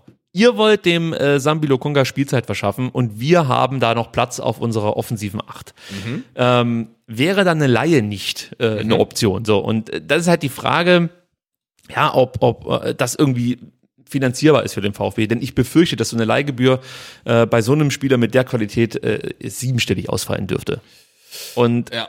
dann sind wir wieder bei dem Thema Geld. Geld. Aber trotzdem interessante Personalie, ein Spieler, der aktuell nicht spielt, enorm viel Qualität hat, Spielzeit vielleicht braucht, der VfB Stuttgart und Arsenal, gute Connections, Mafropanos ähm, hat sich hier auch prächtig entwickelt. Ja. Ähm, also warum nicht? Also deswegen habe ich den mit reingenommen. Und auch jetzt nochmal ein Spieler, Sebastian, wir haben noch einen. ja, es ist der sechste. Es ist aber äh, einfach nur jemanden, den ich unbedingt noch erwähnen wollte, weil er auf Twitter oft genannt wurde. Und zwar Following Balogun, äh, 20-jähriger Stürmer, auch von Arsenal. Ja, spielt, den, den kennen wir ja. Ja, Der- den der, kennen der wir. War, der war ja quasi schon mal im VfB. Der war mehr oder weniger schon beim VfB. Ich weiß, das ist auch komplett unrealistisch, aber ähm, aufgrund dessen, dass er mit dem VfB halt schon oft in Verbindung gebracht wurde, nehme ich ihn mit rein. In New York geborener Engländer, ähm, durfte an den ersten beiden Spieltagen übrigens in der Premier League für Arsenal spielen, am ersten Spieltag sogar von Beginn an, hat aber nichts gebracht. Danach ging es nämlich wieder zurück zu U23, also sprich in die Premier League 2. Und da muss man sagen, zerschießt er gerade die Liga. Hat in ähm, elf Spielen 13 Mal getroffen und drei weitere Tore vorbereitet. Zuletzt durfte er im EFL Cup mal gegen Sunderland wieder auflaufen äh, für die für die erste Mannschaft. Ähm, allerdings auch dann ohne Torerfolg oder Torbeteiligung. Also er scheint auch noch so eine Stufe nehmen zu müssen, um ganz oben anzukommen. Aber es ist ein wahnsinnig interessanter Spieler und er möchte den nächsten Schritt stehen, steht jetzt kurz vor einer Laie nach Middlesbrough in die zweite englische Liga. Und ich finde, ja, also wenn er die Spielzeit bekäme hier in Stuttgart, wäre er eine Option. Die Frage ist halt, ob man ihm diese Spielzeit überhaupt, also ob man ihm die Spielzeit garantieren kann. kann, genau. Weil wenn Kalajdzic fit ist, Ja, äh, schwierig. ja, dann wird wahrscheinlich, oder du musst das System anpassen. Ja, Also Aber für einen Leihspieler das System anpassen, ist auch dann wieder auch wieder äh, schwierig. so eine Nummer, ne? Und was dazu kommt, Gehalt plus ähm, auch die Leihgebühr dürfte den Rahmen der Möglichkeiten des VfB Stuttgart sprengen. Ja. Muss man einfach so sagen.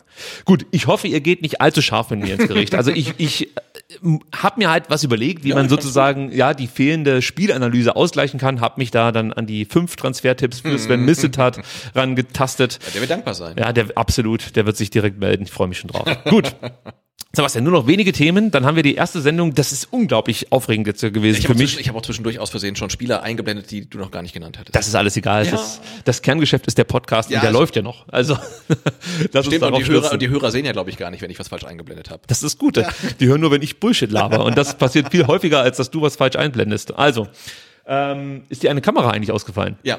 Ah, okay, dann wissen wir das jetzt Also auch. sie geht wieder, sie geht wieder. Ähm, aber ich wollte auf, also die und die geht auch. Okay, Also, also beide gehen. Das ist ja eigentlich unsere Hauptkamera. Aber die andere war ausgefallen. die Leute auf YouTube wissen jetzt, ähm, was das Problem vorher war und die auf, ja, weiß ich nicht, Spotify, die können sich jetzt denken. Gut, kommen wir noch zur U21 und zur U19. Da gibt's erstmal gute Nachrichten für Raul Paula und Thomas Castanaras, denn die durften als Gastspieler beim Trainingsauftakt mittrainieren. Mhm. Ich dachte da ganz kurz schon mal, ja, der Castanaras, dessen Tore könnte man gebrauchen. aber es hat offensichtlich nicht gereicht, denn so wie ich das jetzt auf den Bildern gesehen habe, war er zuletzt genau wie Raul Paula wieder nicht mehr mit dabei äh, bei den Profis. Das heißt, er wird keine Option sein für das Spiel jetzt am Samstag in Fürth, aber ich denke mal für die Zukunft durchaus ein Fingerzeig. Bei Castanaras darf man nicht vergessen, läuft ja der Vertrag im äh, Sommer aus. Das heißt, ähm, mit solchen Goodies Ja. ja, kann man natürlich auch den, dem Spieler vielleicht einen Anreiz geben, seinen Vertrag zu verlängern. Ähm, das hat übrigens Lukas Laupheimer gemacht, dessen Vertrag lief auch äh, im Sommer 20, 2022 aus und hat seinen Vertrag jetzt langfristig verlängert beim VfB 2. Es gibt keine Angaben über die Laufzeit. Hier manifestiert sich übrigens ein Trend. Also nicht nur beim VfB Stuttgart, bei einigen anderen Vereinen ist es inzwischen Usus, dass man nicht mehr sagt, wie lange die Spieler generell, verlängern. Freiburg macht es, glaube ich, lange, ne? bei keinem. Ja, Ja. genau. Ja, und Lukas Laupheimer verlängert jetzt, wie gesagt, lange. das können wir mal so festhalten. Äh, wenn ihr nicht wisst, wer das ist, das ist unser U19-Kapitän. Der spielt ähm, am liebsten, sage ich jetzt mal, im zentralen Mittelfeld, eher defensiv, kann auch in der Innenverteidigung eingesetzt werden. Ist vergleichbar so von der Position her mit, ähm, äh, wie heißt er, der nach Budapest gegangen ist? Wir stehen beide auf der Leitung. Luka Mack. Luka Mack, genau. Ähm, ja, also so von den Positionen, die er spielen kann, ist er vergleichbar. Äh, ja, also äh, was soll man zu ihm noch sagen? Er hat mehrfach bei den Profis mittrainiert, hat wirklich schon gute Spiele bei der U19 gezeigt, hat elf Einsätze für die U21 vorzuweisen. 2021 hat er sogar zwei Assists geliefert in der zweiten Mannschaft. Also das ist durchaus ein Spieler, den man beobachten sollte. Ist jetzt 18 Jahre alt, hat also noch die Zukunft vor sich und das das Gute hier beim VfB Stuttgart. Bei äh, Matej Maklica wissen wir noch gar nicht, wie das für ihn weitergeht. Jetzt wird er erstmal ausgeliehen, Sebastian. Das hast du mitbekommen? Ja, aber kam sehr überraschend für mich. Kam schon überraschend. Oder? Geht zum FC St. Gallen, sozusagen ein Partnerverein, wenn man Ja, so möchte. Ähm, das VfB Stuttgart ist natürlich jetzt keine richtige Kooperation oder dergleichen, aber da gibt's schon einen regel, regen Austausch. Liegt natürlich auch am Trainer der St. Gallener. Ich denke mal, so sagt man's ja. Peter Zeitler, der ja auch ein Stück der Vergangenheit hat, sowohl bei den Kickers als auch bei dem VfB beschäftigt gewesen war. Ähm, dahin wechselt jetzt Matej Maklica erstmal nur ähm, verliehen bis zum 30.06.2022. Genau, die Halbserie, aber Mit Kaufoption. Mit Kaufoption, ja. Und ähm, da gab es natürlich dann schon einige, die ähm, böse waren auf diesen Deal. Also das Einzige, was ich mir überlegt habe, ist, dass Marc Stein seine Karriere beendet hat, auch Abwehrspieler in der zweiten Mannschaft und jetzt bei den Kickers ähm, Sportchef äh, geworden ist. Ähm, und jetzt dann auch noch der zweite wichtige Abwehrspieler abgegeben wurde, nämlich Matej Maklica. In der aktuellen Phase finde ich es riskant, weil der VfB steht unten drin. Ja, es sind zwei Spieler, die Qualität mit reingebracht haben, die jetzt erstmal fehlen.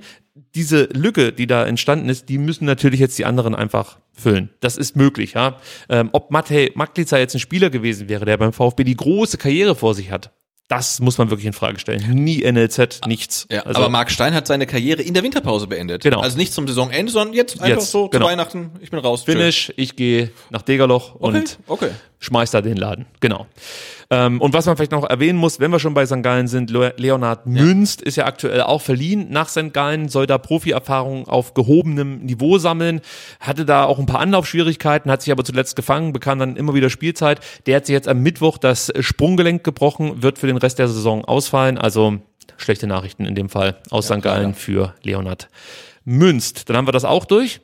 Und dann sind wir schon beim vorletzten Thema und das betrifft Mario Gomez. Und das geht ganz schnell, denn wir haben dieses Thema schon Ende September beackert. Ja. ja es blockt jetzt nochmal auf, weil eben jetzt bekannt wurde, dass Mario Gomez technischer Direktor bei Red Bull Soccer International wird. Sein Aufgabengebiet umfasst die strategische Planung sowie die Vernetzung der drei äh, Red Bull Clubs RB Leipzig, New York Red Bulls und Bragantino, wie man es ausspricht, habe ich mir Natürlich, von ja. äh, José Aldo beibringen lassen. Wer war das? Keine Ahnung. Der beste Featherweight-Kämpfer der UFC, das weiß man Ah, doch. natürlich, ja. natürlich. Wer sonst, ja. Übrigens, in der Pressemitteilung ganz klar ausgenommen, Red Bull Salzburg und FC Liefering. Ah, okay. Da hat der Gomez Nichts verloren. nichts verloren, nichts zu sagen.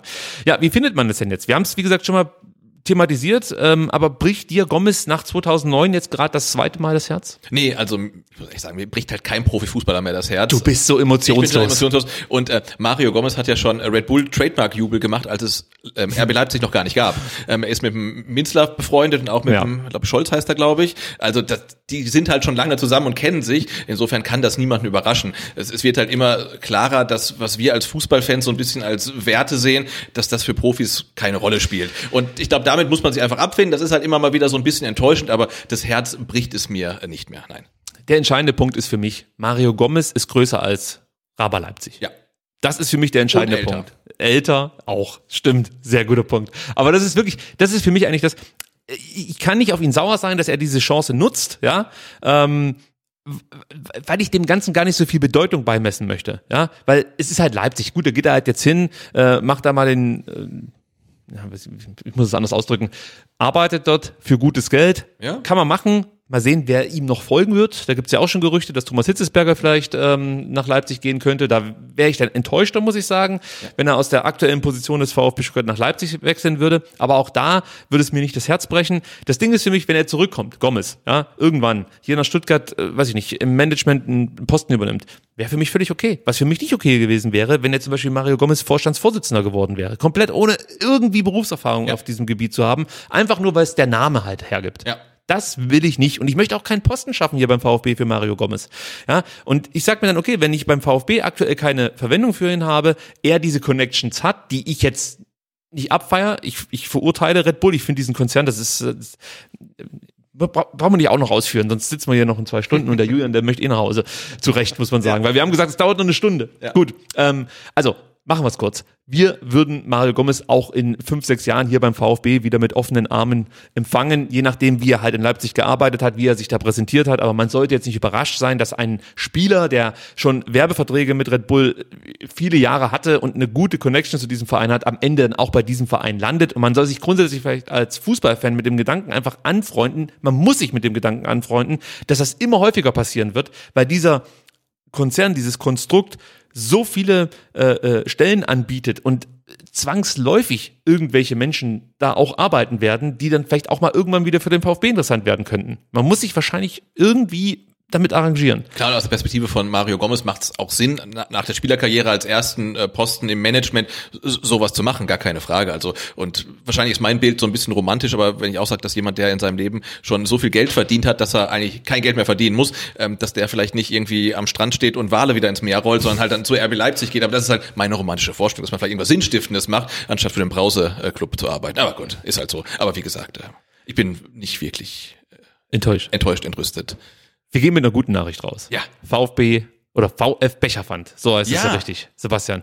Und ich bin gar nicht so oft da gewesen, wie ich eigentlich da sein wollte. Also beziehungsweise ich war eigentlich regelmäßig da, nur ich kam immer sehr spät. Das lag daran, dass ich oft ähm, lang arbeiten musste und dann wirklich äh, hingehastet bin zum Stadion. Ich kam sogar einige Male zu spät, da habe ich dann nur noch den äh, ähm, wie heißt er? Ähm, Thomas, getroffen, genau, der dann gesagt hat, hey, wir sind alle schon weg.